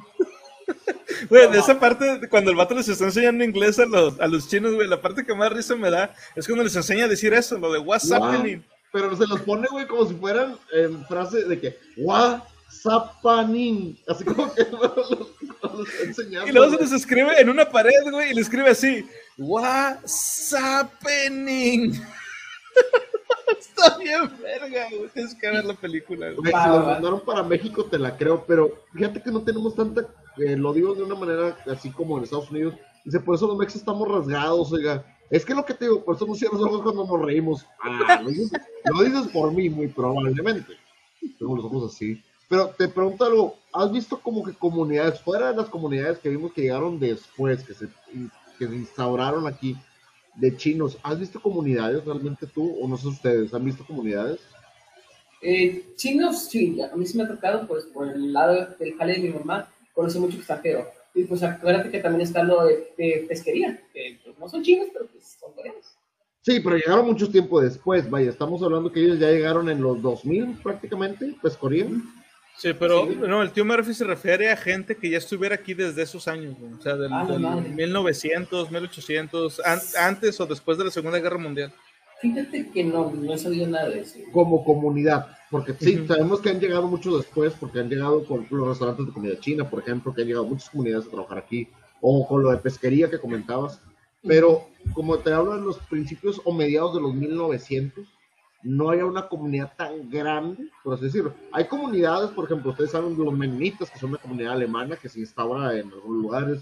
Eh, hay, una- hay una comunidad, para la gente que no sepa, hay, hay una comunidad enorme que se llama Santiago Nuevo León, que es puro francés. Son pura gente güera y ojos de color. Eh, está también eh, al sur de México las comunidades africanas que, hay- que están al sur de México. En hablan- Veracruz también había muchos de esos. En Veracruz que hablan francés, inclusive, en ciertas zonas. De Pero hecho. Dale, dale, dale. No, no. De hecho, ahorita me estoy acordando de algo, de que eh, lo recuerdo haber visto en un programa, que hay un japonés que peleó con los mexicanos. Y que, pues, por así decirlo, agarró un pedacito de tierra y fue donde, pues, estuvo, pues, su nacionalidad la dejó crecer ahí. No me acuerdo si es en Michoacán, donde está esa parte, pero es prácticamente una pequeña región de Japón en México. ¿Sabes, Ah, te- ¿sabes dónde ¿Tenemos hay un barrio japonés? japonés? ¿Sabes dónde hay mucho Sí. japonés? Mucho, mucho, mucho, bastante, no sé por qué. En Perú, güey. No sé por qué. Ah, sí. Chido, Eso- güey. Eso yo lo escuché por eh, este, por el bicho Goya. Saludos al bicho Goya, por cierto. buen bicho. Pero, Este, ah, pero, bueno, es, el, es uno de los mejores ejemplos del bicho Goya, güey. Sí, sí, de hecho, precisamente, creo que les llaman, si no mal recuerdo, y hay con perdón del bicho Goya, creo que les llaman Nikkei. Nikkei, que Ah. ese es extranjero. Es hijo de extranjero y japonés. Sí. Entonces, en, en Perú hay muchos, creo que fue precisamente por lo que ocurrió este, después de la Segunda Guerra Mundial, güey, que el país estaba tan empobrecido que pues muchos buscaban mejor vida en, en el extranjero. Eh, no sé exactamente qué estaba pasando en esa época en Perú, pero les dieron entrada y llegaron muchos, muchos este, chingo, inmigrantes. Pero claro Sí. que tienen barrios, tienen empresas, tienen lugares bien establecidos. De hecho, si mal no recuerdo, me, eh, nos había comentado, de hecho, sus abuelos eran japoneses, o sea, eran japo, japo, tal cual. Sí. Y hay una comunidad enorme, güey. De hecho, tienen tanto la cultura tan penetrada, güey, que tienen una comida que es, que es mitad japonesa y no, es asiática, asiática combinada con peruana, que le llaman chipa. Chaufa, creo es. Pero sí, una, es que es una mezcla de los dos, así, hecha Ah. asiática peruana, güey. Sí, o sea, es que de hecho, o sea, es lo que iba a decir, o sea, la, la, cultura peruana se ha visto tan, eh, ¿cómo se puede decir? Tan influenciada por la cultura japonesa, que, o sea, en, la- en cuanto a la comida, que muchos platos, este, digamos, tradicionales eh, peruanos son más parecidos al japonés o mezcla de japonés con lo que sería algo peruano. Está muy, Claro. muy mezclado. Eso ya es penetración cultural fuerte, y aquí en Sí. México no la tenemos. O sea, no lo Creo- tenemos. igual. Creo que incluso hay este como asociaciones y todo el pedo así de Sí. gente que son que son este nada más puros japoneses o descendientes más bien de japoneses, este tienen clubs y la chingada, por lo menos porque son un chingo, son son muchos, muchos. O sea, de verdad es una cantidad impresionante de gente que son así. Este, y por eso es que tienen estos, eh, pues digamos, como estos eh, puntos de reunión. Está muy chido, la verdad. Ahí va, ya encontré la información. Este, Bueno. Prácticamente fue en 1940 donde más de 6.000 habitantes japoneses estuvieron entre Chiapas y Baja California. Seis todo. mil, pero son 6.000 en todo México, o sea, 6.000 en... Entre Chiapas y Baja California nada más. Este, pero prácticamente fue porque ese, ese guerrero japonés desconocido, pues ahí anduvo dándole la mata en la guerra. Eran, Ok. fue uno de los poquitos que metieron las armaduras así aquí en México. Vaya, vaya. O sea, tuvimos un samurái, güey, vagando por México, güey, tranquilamente, güey. Tal Sí, cual. güey. Un samurái mexicano. Qué chingón. Bueno, vamos con la siguiente Y te, historia. apuesto que, y te apuesto que la raza era tan culera que le decían el chino, güey. Te lo apuesto, güey. Perdóname, hay que ser honestos. El mexicano es muy hijo de puta y a todo lo que es asiático le llama chino, güey, desgraciadamente. Es como que le vale madre. Sí, sí, sí, sí, definitivamente. Sí, de a huevo. güey. Bueno, esta, esta historia se llama Leyes de Burgos y precisamente tiene que ver con eh, México. Dice, mucho se tardó y no es, no es que fuera la panacea contra los maltratos derechos, eh, maltratados derechos humanos en la América conquistada, pero fue un primer paso. El 27 de diciembre de 1512 se firmaron en Burgos las 35 leyes que pretendían proteger a la población indígena americana de los desmanes españoles. Los indios, unas gentes que 30 años atrás disfrutaban del derecho de corretear en taparrabos y de adorar el sol y la luna, ahora se desmolaban al servicio de unos señores blancos y barbudos llegados del otro lado del mar, y al que se resistía les daban latigazos o el patíbulo. Las leyes de Burgos, al menos, pusieron un poquito de orden en aquel gran campo de concentración en el que se había convertido América. Pero estas leyes tuvieron un precedente que se remontaba a la Navidad del año anterior. El famoso fraile eh, dominico Antonio de Montesinos, indignado por el trato que recibían los indios, reunió a los altos funcionarios de la isla de la Española con el virrey Diego Colón a la cabeza y les metió una bronca monumental durante un sermón dominical les dijo, y cito, ¿cómo los tenéis tan oprimidos y fatigados, sin darles de comer ni curarlos de sus enfermedades? Que los matáis por sacar y adquirir oro cada día. ¿Con qué derecho y con qué justicia tenéis en tan cruel horrible servidumbre a estos indios? ¿Con qué autoridad habéis hecho tan detestables guerras a estas gentes que estaban en sus tierras mansas y pacíficas? Por supuesto, los españoles se indignaron y exigieron que el fraile se retractara, pero el dominico les dijo que ni madre. Aquel famoso sermón de Montesinos llegó a España y se dictaron deprisa y corriendo las 35 leyes de Burgos que prohibían abusos tan descarados como, y ahí sí se pasaron de verga, hacer trabajar a mujeres embarazadas, güey, y que obligaban a dar sanidad, descanso y alimentación a los indios. Pero había contrapartidas. Si se negaban a ser cristianizados, los españoles podían utilizar la violencia. Y así, poquito a poquito, América se hizo católica, apostólica y sobre todo romana. Aquellas 35 leyes que se firmaron el 27 de diciembre fueron las primeras ordenanzas españolas que llegaron a América. Pero es que antes, sin leyes y sin españoles, los indios vivían mejor. Nótese que todo esto que les acabo de leer lo escribió una española. Digo, nada más por hacer ahí la acotación. Sí, el ganador siempre escribe la historia. Eh, Güey, a ver, a mí me hubiera gustado, por favor, en las palabras de que, y no nos curan de las enfermedades que nosotros les trajimos. Digo, hagan, háganse un paréntesis, por favor. sí, a huevo, güey. a huevo. Yo, o sea, siendo sincero, güey, siendo sincero. Ahora, yo no voy a meterme en la conquista, ya pasó hace mucho tiempo, ya Sí, lo que somos, el mestizaje, bla, bla, bla. Whatever, ¿para qué nos ponemos a discutir? No nos vamos a ganar, no nos vamos a ganar. Así es este pedo. Ahora, viéndolo des- desde este punto de vista realmente histórico, está bien, pero te estás de acuerdo que solamente lo dijeron, dejen de maltratarnos, o sea, sí maltrátenlos, pero denles una justificación de por qué. sí, ah, pues sí, sí, güey, de hecho, así fue, güey. Denme en su oro. Mira, luego, luego el hombre blanco atacando. Eh, Bueno, ahora también, digo, y no, no es como que vaya a ser algo que vayas a ir por ahí pregonando este, eh, de- ah, con, con tus tías y que eso de que, es que ustedes son cristianos o son católicos nada más porque la conquista y la chingada. No, no, no, pero ahora ya sabemos por qué la mayoría de los mexicanos somos católicos. Porque era de que o se rendían hacia- a- ante la, la religión cristiana, que era la que traían los españoles, o había putazos, güey. O sea, básicamente los convirtieron a huevo. Tal y como pasó en tierras nórdicas con los vikingos, que también era de que o se volvían este, cristianos o cuello. El buen Otto trayendo la religión al mundo. güey. Sí. Este, pero no, siendo sinceros, es, es lo que estaba de moda, seamos sinceros, es lo que había. Sí, Es lo que había, es lo que había, porque eh, estamos hablando del catolicismo en específico, me vale madre qué religión tengan y con la intención de que, no, es que el cristianismo es la verdadera, es que los judíos es la real, es que whatever, las, las divisiones que tenga la iglesia católica no son de mi interés, Por cierto, qué chingonas están las fotos que se aventaron del Papa, las de la inteligencia artificial. Un fan, cabrón. ¿Se lo viste? Sí, güey, está bien verga, güey. Están bien chidas. O Con sea, la, pa- con la patineta, el saquito así de que llena felpado, güey, Güey. y las lentes, güey. ese, la del saquito me, me encantaba, güey. Para, uno para, para, para uno, güey. O sea, para, para tirar cotorreo con esa, me está con toda su madre. De que, Pero- ah, perro, trae ese look papal. Ándale, güey.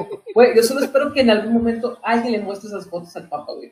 Se Y no deben de haber hecho, güey. Ya lo han de haber hecho, güey. Sí, No, huevo. no dudo que en algún momento va a salir así, güey. O sea, no, no con la patineta, pero sí con la vestimenta, güey, en algún momento. Recordemos que el Papa, el Papa este, tiene El Instagram. ¿No se acuerdan que, no se acuerdan que hace años, que hace años le dio like a una, a una página de una chava que, este, una modelo acá muy exuberante, y le dio like a una foto y todo de que, ah, cabrón, el Papa le dio like a esta morra. Sí. El papá le estaba echando una bendición. Que me dio un like. Sí, a huevo. ¿Cómo, cómo, cómo- para toda, cómo, cómo se llama? Hay un proceso para, para ¿cómo se, cómo se le llama? Eh, el proceso de canonización, güey. Está- La estaban eh, canonizando. Güey, eh, le están canonizando santo culazo que tiene. el- no sé, el, el papa actual es muy buena onda, lo que sé que aquí el, el papa actual, de hecho, tiene papadrip. Ah, El, el Papa actual tiene una, estaba viendo hace poco, lo tiene creo que es en Prime o en HBO, una serie Ajá. de preguntas que son incómodas a cierto punto que me llamaron la atención porque son preguntas que le preguntan acerca de, de la comunidad LGBT, que le hacen preguntas de qué, qué opinas de lo que ha sucedido con los casos de pederastia de la iglesia, pues se lo preguntan de frente y directo, güey.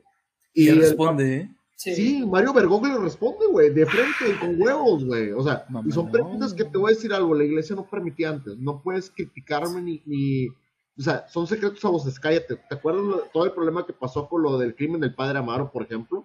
Ah, sí, güey. Y que México. no fue hasta hace que unos 10, 15 años lo de esa película. Más o menos. No Es tiene que- mucho. Pero sí, actualmente Mario Bergoglio, eh, eh, papa, ¿cómo, cómo se llama? Sí, recuerdo, no recuerdo el nombre del papa actual, como, como papa, tal cual. Creo que es Francisco primero. No. ¿Se Francisco primero? Sí, Francisco primero. El Papa actual. Entonces, sin meternos en cosas de la religión, ni cuál es la verdadera y tal cual, eh, que ahorita tiene mucho acercamiento con lo que le comentaba con, con el Papa Mario. Eh, la iglesia es lo que había en ese momento. Si hubieran llegado los cristianos, güey, los hubieran conquistado y, y México sería cristiano. Pero hablando de eso, por la religión católica ya estaba muy extendida, güey. En ese momento en España, pues era como que lo que había, eran reyes católicos. Para, para empezar, Sí. entonces, ese tipo de situaciones nos iba a llegar de alguna manera, de alguna manera o de otra. Mira, en Estados Unidos, güey, en Estados Unidos son católicos, güey. De hecho, el catolicismo es de las religiones menos utilizadas allá. Allá es el.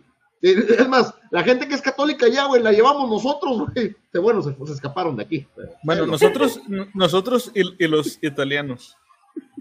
Y los irlandeses, güey. Y los irlandeses, sí, perdón. No hay Antes nada más católico no- que eso. Allá en Estados Unidos son protestantes, son judíos, son, o sea, hay una diversidad cultural. Aquí en México yo creo que te puedo decir, si alguien tiene que declarar alguna fe, güey, o nacido bajo alguna fe o régimen de casa de fe, yo creo que el 80%, 70% tal vez, porque se ha ido perdiendo con el tiempo o diluyendo, te van a decir que son católicos. Sí, sí, sí, sí.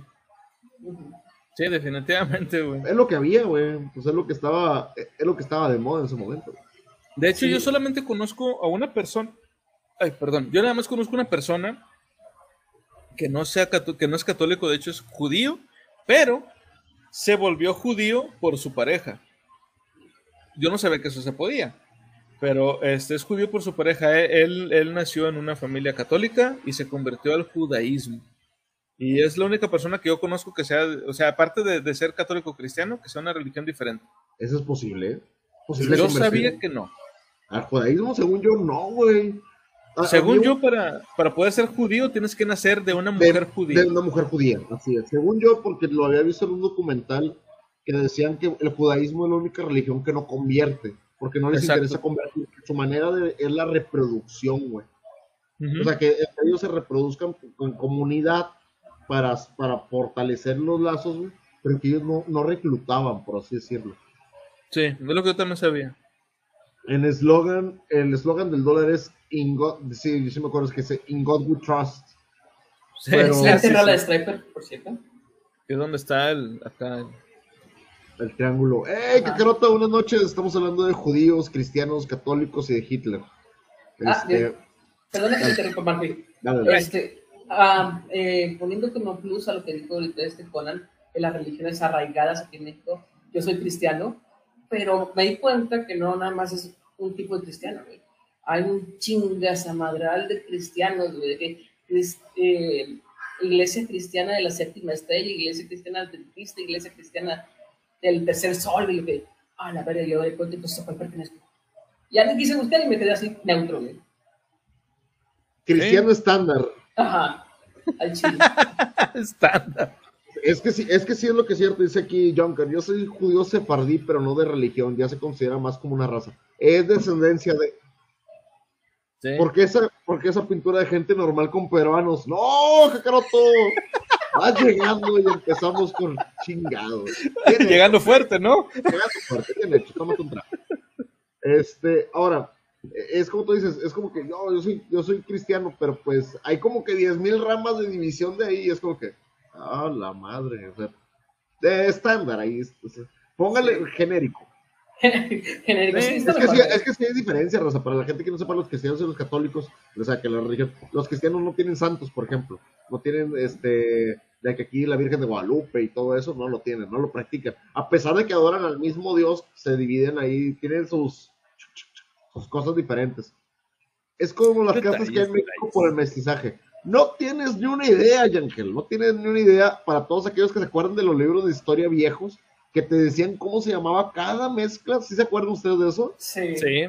Sí, sí, sí. Es que, que te decía de que si el papá es mexicano, pero nacido de mexicana, pero nacido de no sé qué, y tuvo un español ahí, se llama Lobo. Y si no te acuerdas de todo eso, güey, era un desmadre, güey. Tenían, dependiendo qué tanto de mexicano tenías, quiénes eran tus papás y cuál era tu descendencia, pertenecías a una casta específica. Son como 40, sí, es un chingazo. Sí. Pero mira, Me acuerdo- mamadas. Güey, me acuerdo que una venía en un examen de historia de eso, güey. Yo creo que por eso lo odiabas, güey. Eh, Yo creo que sí. A ver si me tocó eso todavía, güey, de las castas, güey. Si hablan de religiones, la única religión real es la mía. Mi religión son las y las nalgas. A la verdad, sí, hermano. Chino, hijo de mulato e indígena. Ok, ahora tienes que definir indígena y mulato. Y tienes que empezar, y empezabas a definir, güey. Eso es eso, parecido a Pokémon, güey. Se hacen mezclas y la chingada. güey. Todos somos Yo- un indio a final de cuentas, güey. Yo Sí. dice aquí, John, que yo Dios carta blanca. Alabado sea su nombre. Jalo. Jalo, jalo al Dios Sí, el Blanca. árbol de castas, güey. Estaba horrible esa mamada, güey. Sí. Sí, y era, para mí, pues básicamente es una tontería, güey, sí, para, para, para mí al menos. Eh, sobre todo de que, oh, es que te lo tienes que aprender, güey, ¿para qué? O sea, honestamente, ¿de qué chingados me va a servir esto que no sea segmentar a, la- a- a mis amigos, güey, a mis amistades? No sirve para nada. A Chile, güey, al final les vamos a estar diciendo, eh, pinche color cartón a la verga, güey. Y ya, Ya, sí. it. Es, es todo lo que it. puedes decir, güey. No puedes. Es como que, vato, no te voy a estar viendo el tono de piel para ver hasta dónde perteneces. O tus... Güey, si tú no sabes quién es tu pinche jefe, güey, yo menos, güey. Yo que voy a andar sabiendo de tu pinche descendencia si todavía no encuentras a tu papá, güey. Lo siento. Sí, sí, de hecho. Razón. Vamos con la siguiente historia. Esta historia se llama Adiós Florida. Adiós.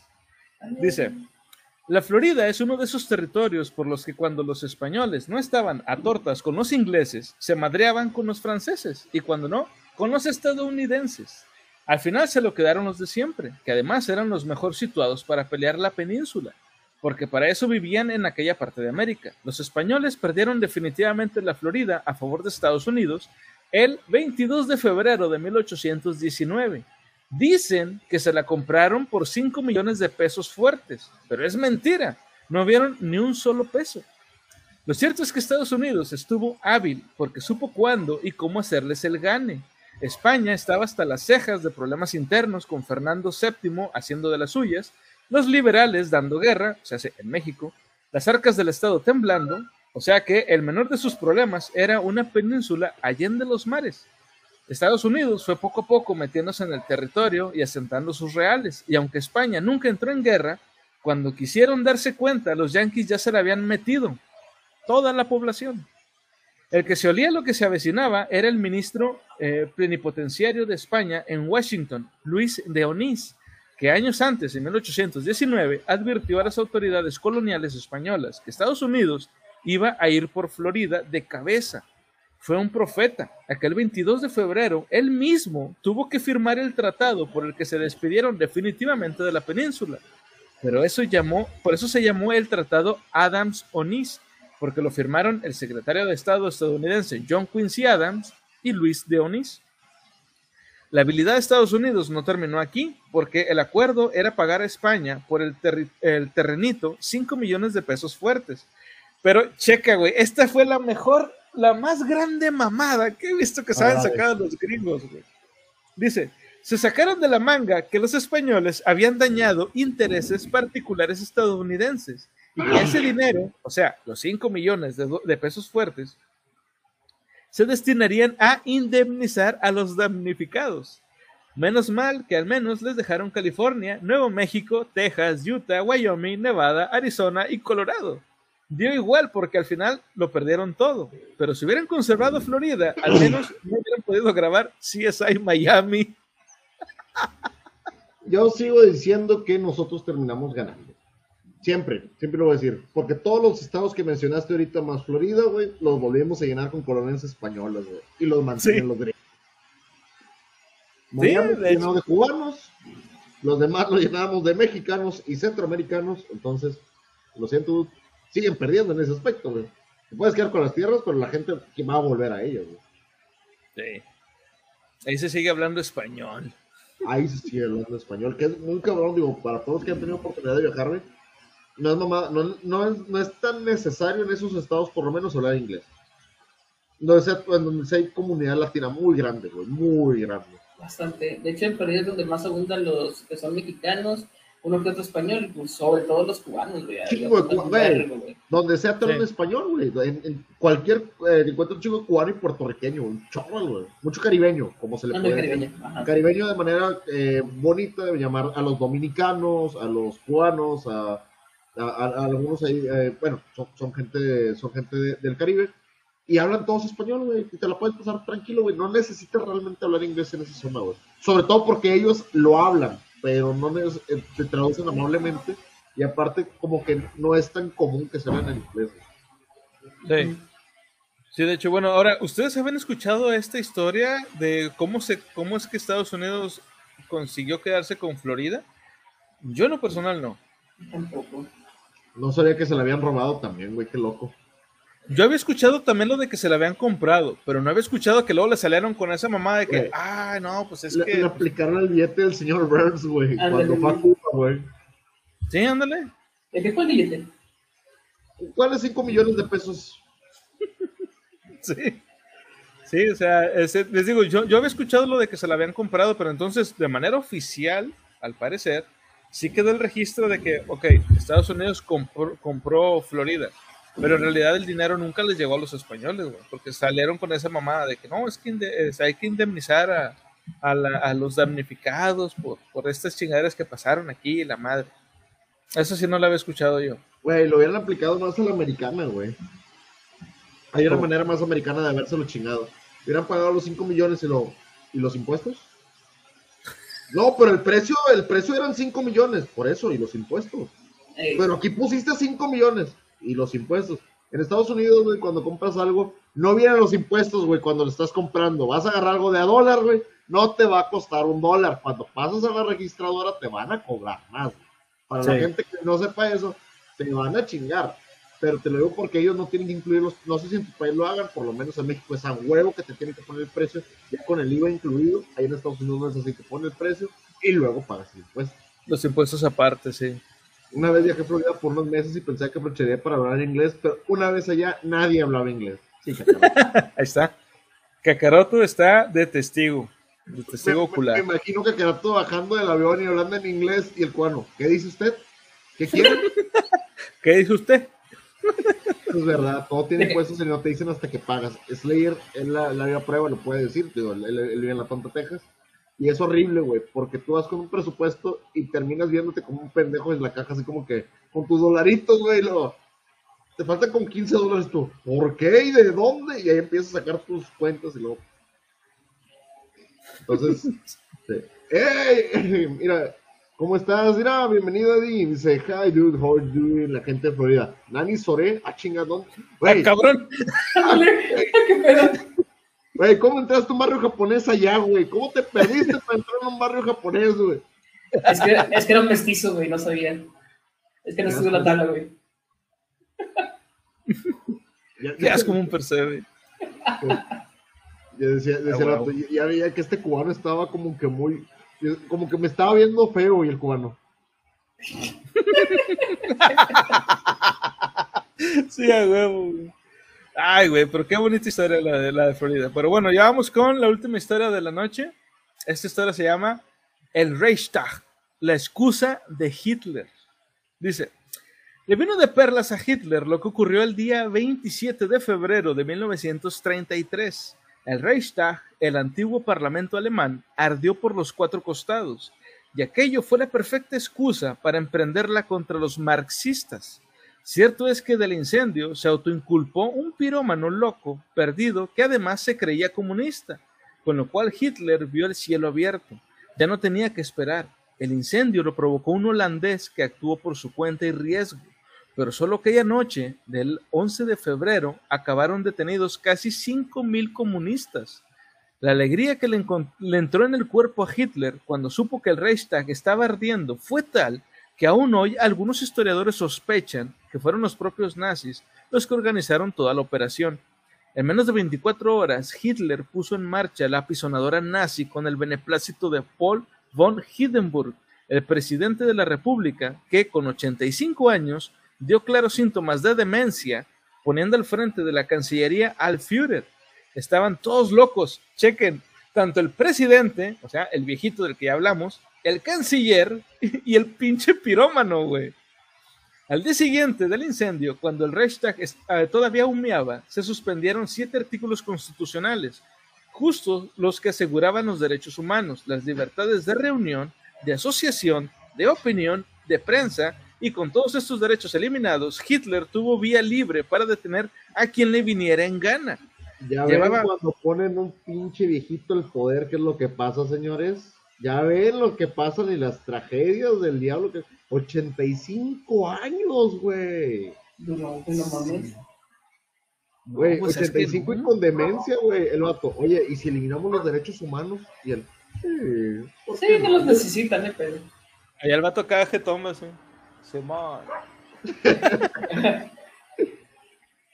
Oye, Ay, oye, está- están ahí lloviendo y dice, eh, Maguita se conectó, una Maguita en el chat. Bienvenida, Maguita. Hola, hola, bienvenidos. Dice aquí, dice aquí, eh, el buen Eddie, debí, debí girar mal en Albuquerque. Ah, qué buena referencia. qué buena referencia, Bugs Bunny, para toda la raza. Maguita dice, hola, bienvenida, Maguita. Bienvenida, Maguita. Hola, hola, Maguita.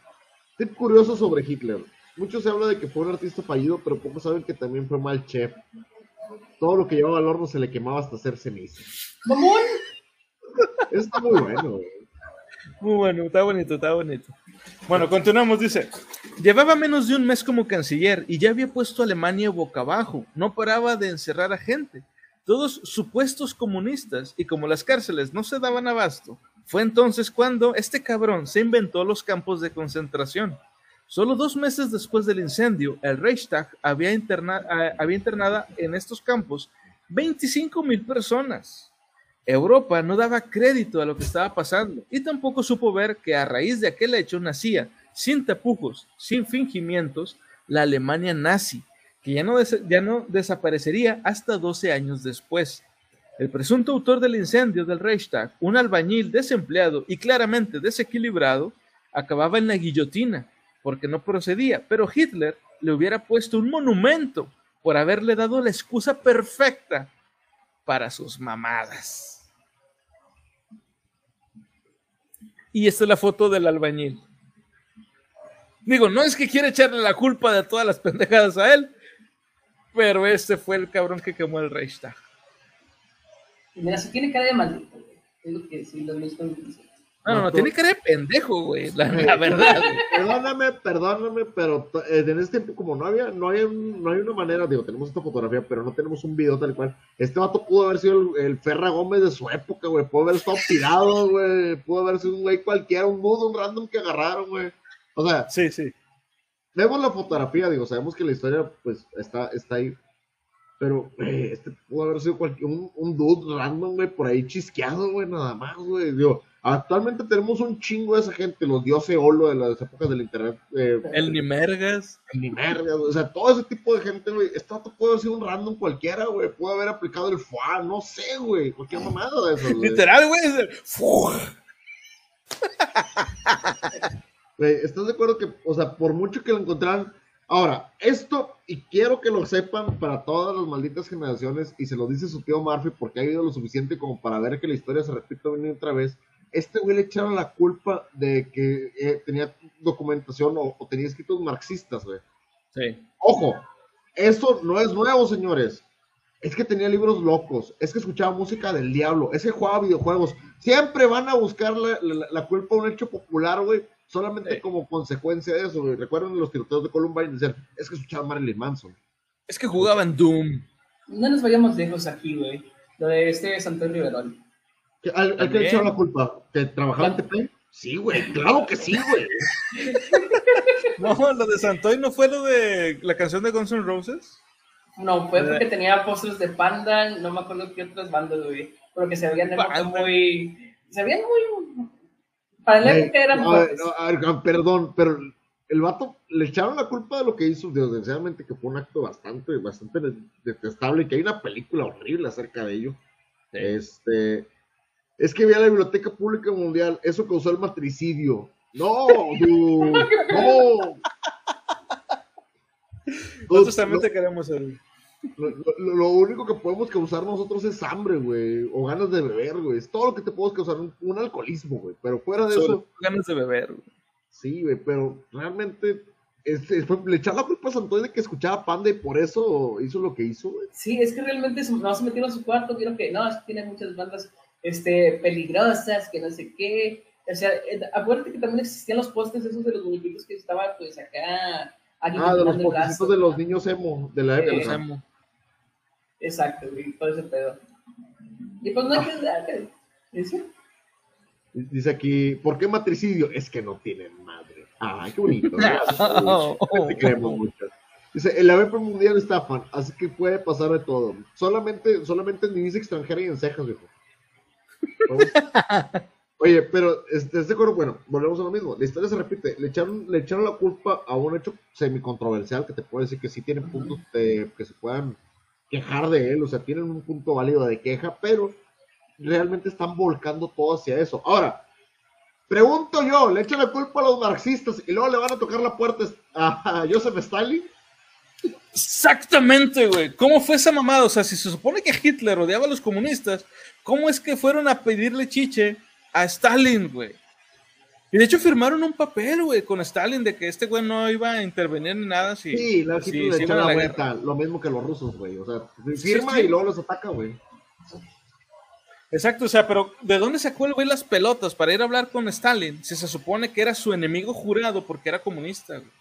güey? Acuérdate, güey, el enemigo de hoy puede ser el aliado de mañana, güey. Si, estamos contra Eurasia, güey, se supone que era nuestro amigo jurado y ahora no es nuestro camarada toda la vida. Ah, Muy buena referencia en 1984. Güey, este, entonces aquí estás echándole toda la culpa. Malditos marxistas, miren lo que están haciendo. ¿Y qué vamos a hacer? Vamos a combatir con ellos como aliados. Güey, no mames. Entonces, Sí, no, no, no lo digo de mala manera. Digo, yo sé que Karl Marx es un poquito más de, de otro tipo de cultura, pero es, es comunismo a final de cuentas. El comunismo es comunismo, güey. O sea, por mucho que le, que le pongas otro nombre, sigue siendo comunista. Entonces, al dos le echaron la culpa de todas las mamadas que estuvieron haciendo. Y bueno, lo mismo, Alemania solamente buscaba una excusa para poder reventar la Segunda Guerra tranquilamente. Sí, sí. No, y lo mismo ha pasado, digo, ahorita estábamos citando, por ejemplo, lo que pasó en el, en el, el Satanic Panic en los 80, cuando estaba lo de que, ay, es que escuchan esa música del diablo, ay, es que juegan calabozos y dragones, ay, es que, no sé, la mamada los que errores quieras. De los 80 lo, lo, lo, lo justiciaban bien duro, que era algo del diablo, güey, que eran prácticas satánicas, güey. Cuando es un juego de mesa, por cierto, muy bueno y que a mucha gente le ha dado más que entretenimiento, o sea, les ha hecho este, superar muchos problemas también y aprender mucho. Pero en los 80 lo veían como algo del diablo, güey. Y cuando vemos, o sea, cuando comparamos esa situación que se llevó a cabo en los 80 con, con Calabozos y Dragones, que pues también son libros, con lo que pasó con este güey, que lo culparon de que no, es que como tú eres comunista y te- porque tienes estos libros eres comunista, ahora vamos contra todos los que, los que tengan estos libros porque todos son comunistas y todos son malos. Es porque este cabrón, o sea, estoy hablando de Hitler, algo ganaba, güey. O sea, él sabía que era puro pedo, pero era la excusa perfecta y podía cul- culpar a mucha gente y podía hacer las, las cosas que él quería hacer.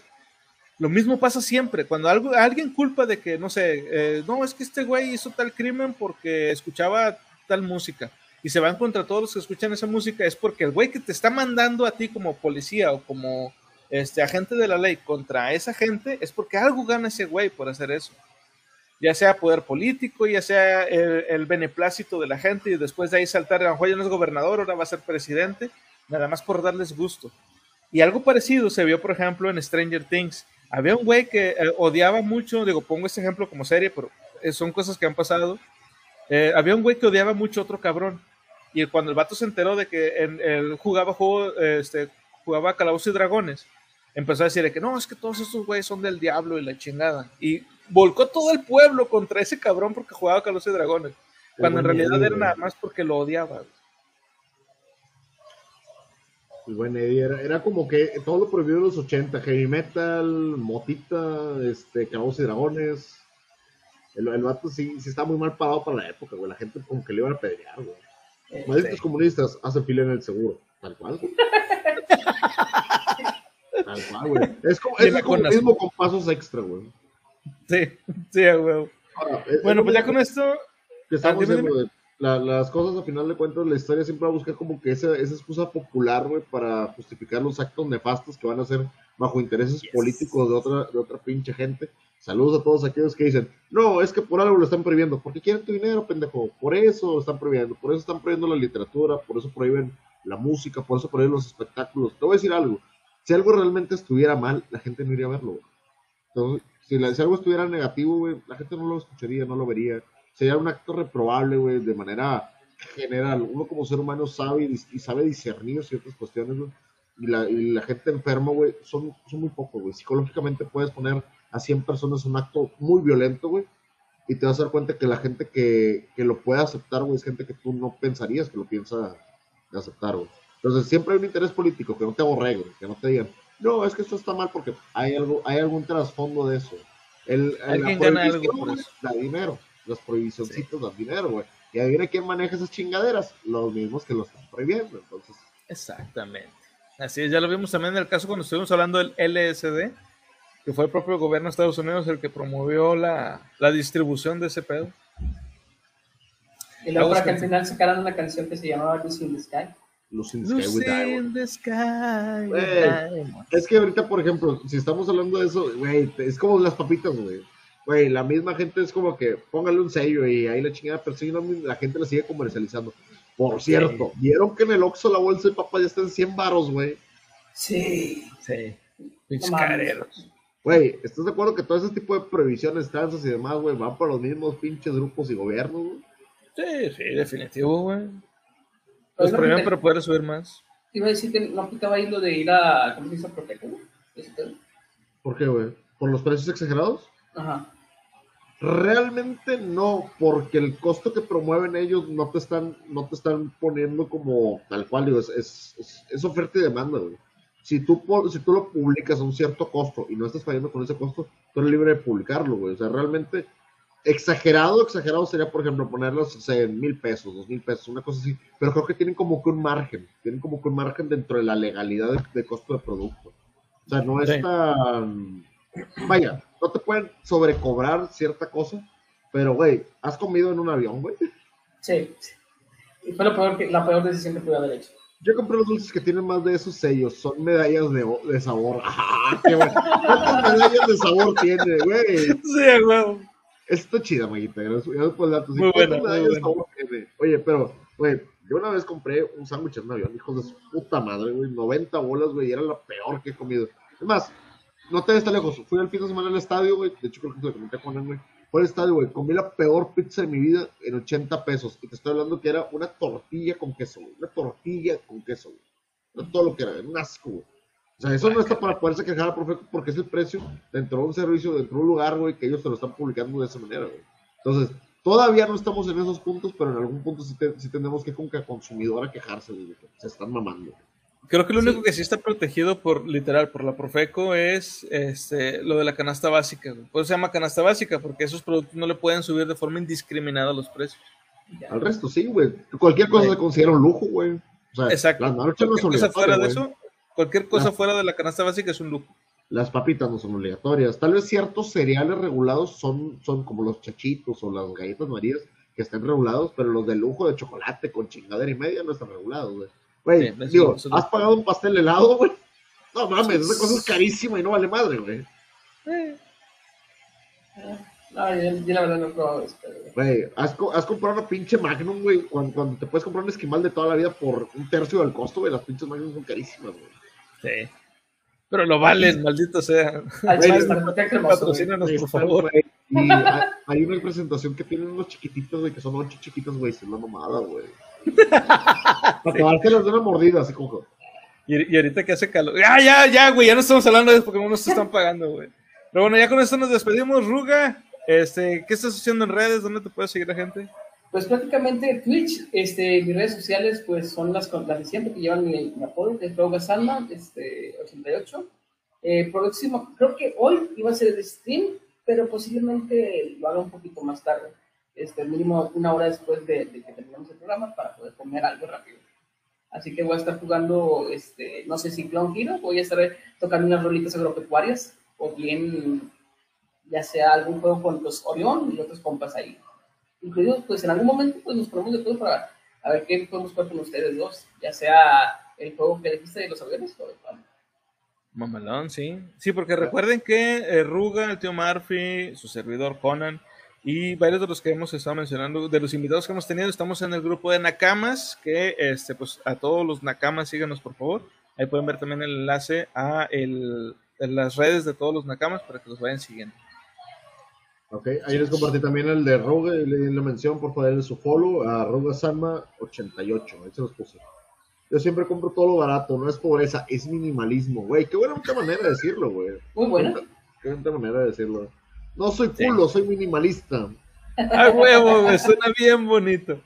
Y bueno, pues a nosotros nos pueden seguir, ya saben, en pues eh, todas las redes. Estamos en Twitter, en Facebook, en Instagram, este, en Spotify y pues insisto, básicamente en todas las redes que hay de, de podcast, ahí estamos.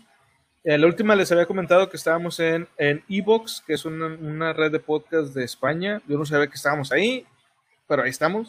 No sé cómo llegamos ahí.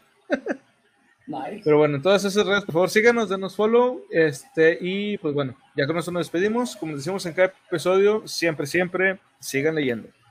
Bye. Bye. Bye. biblioteca.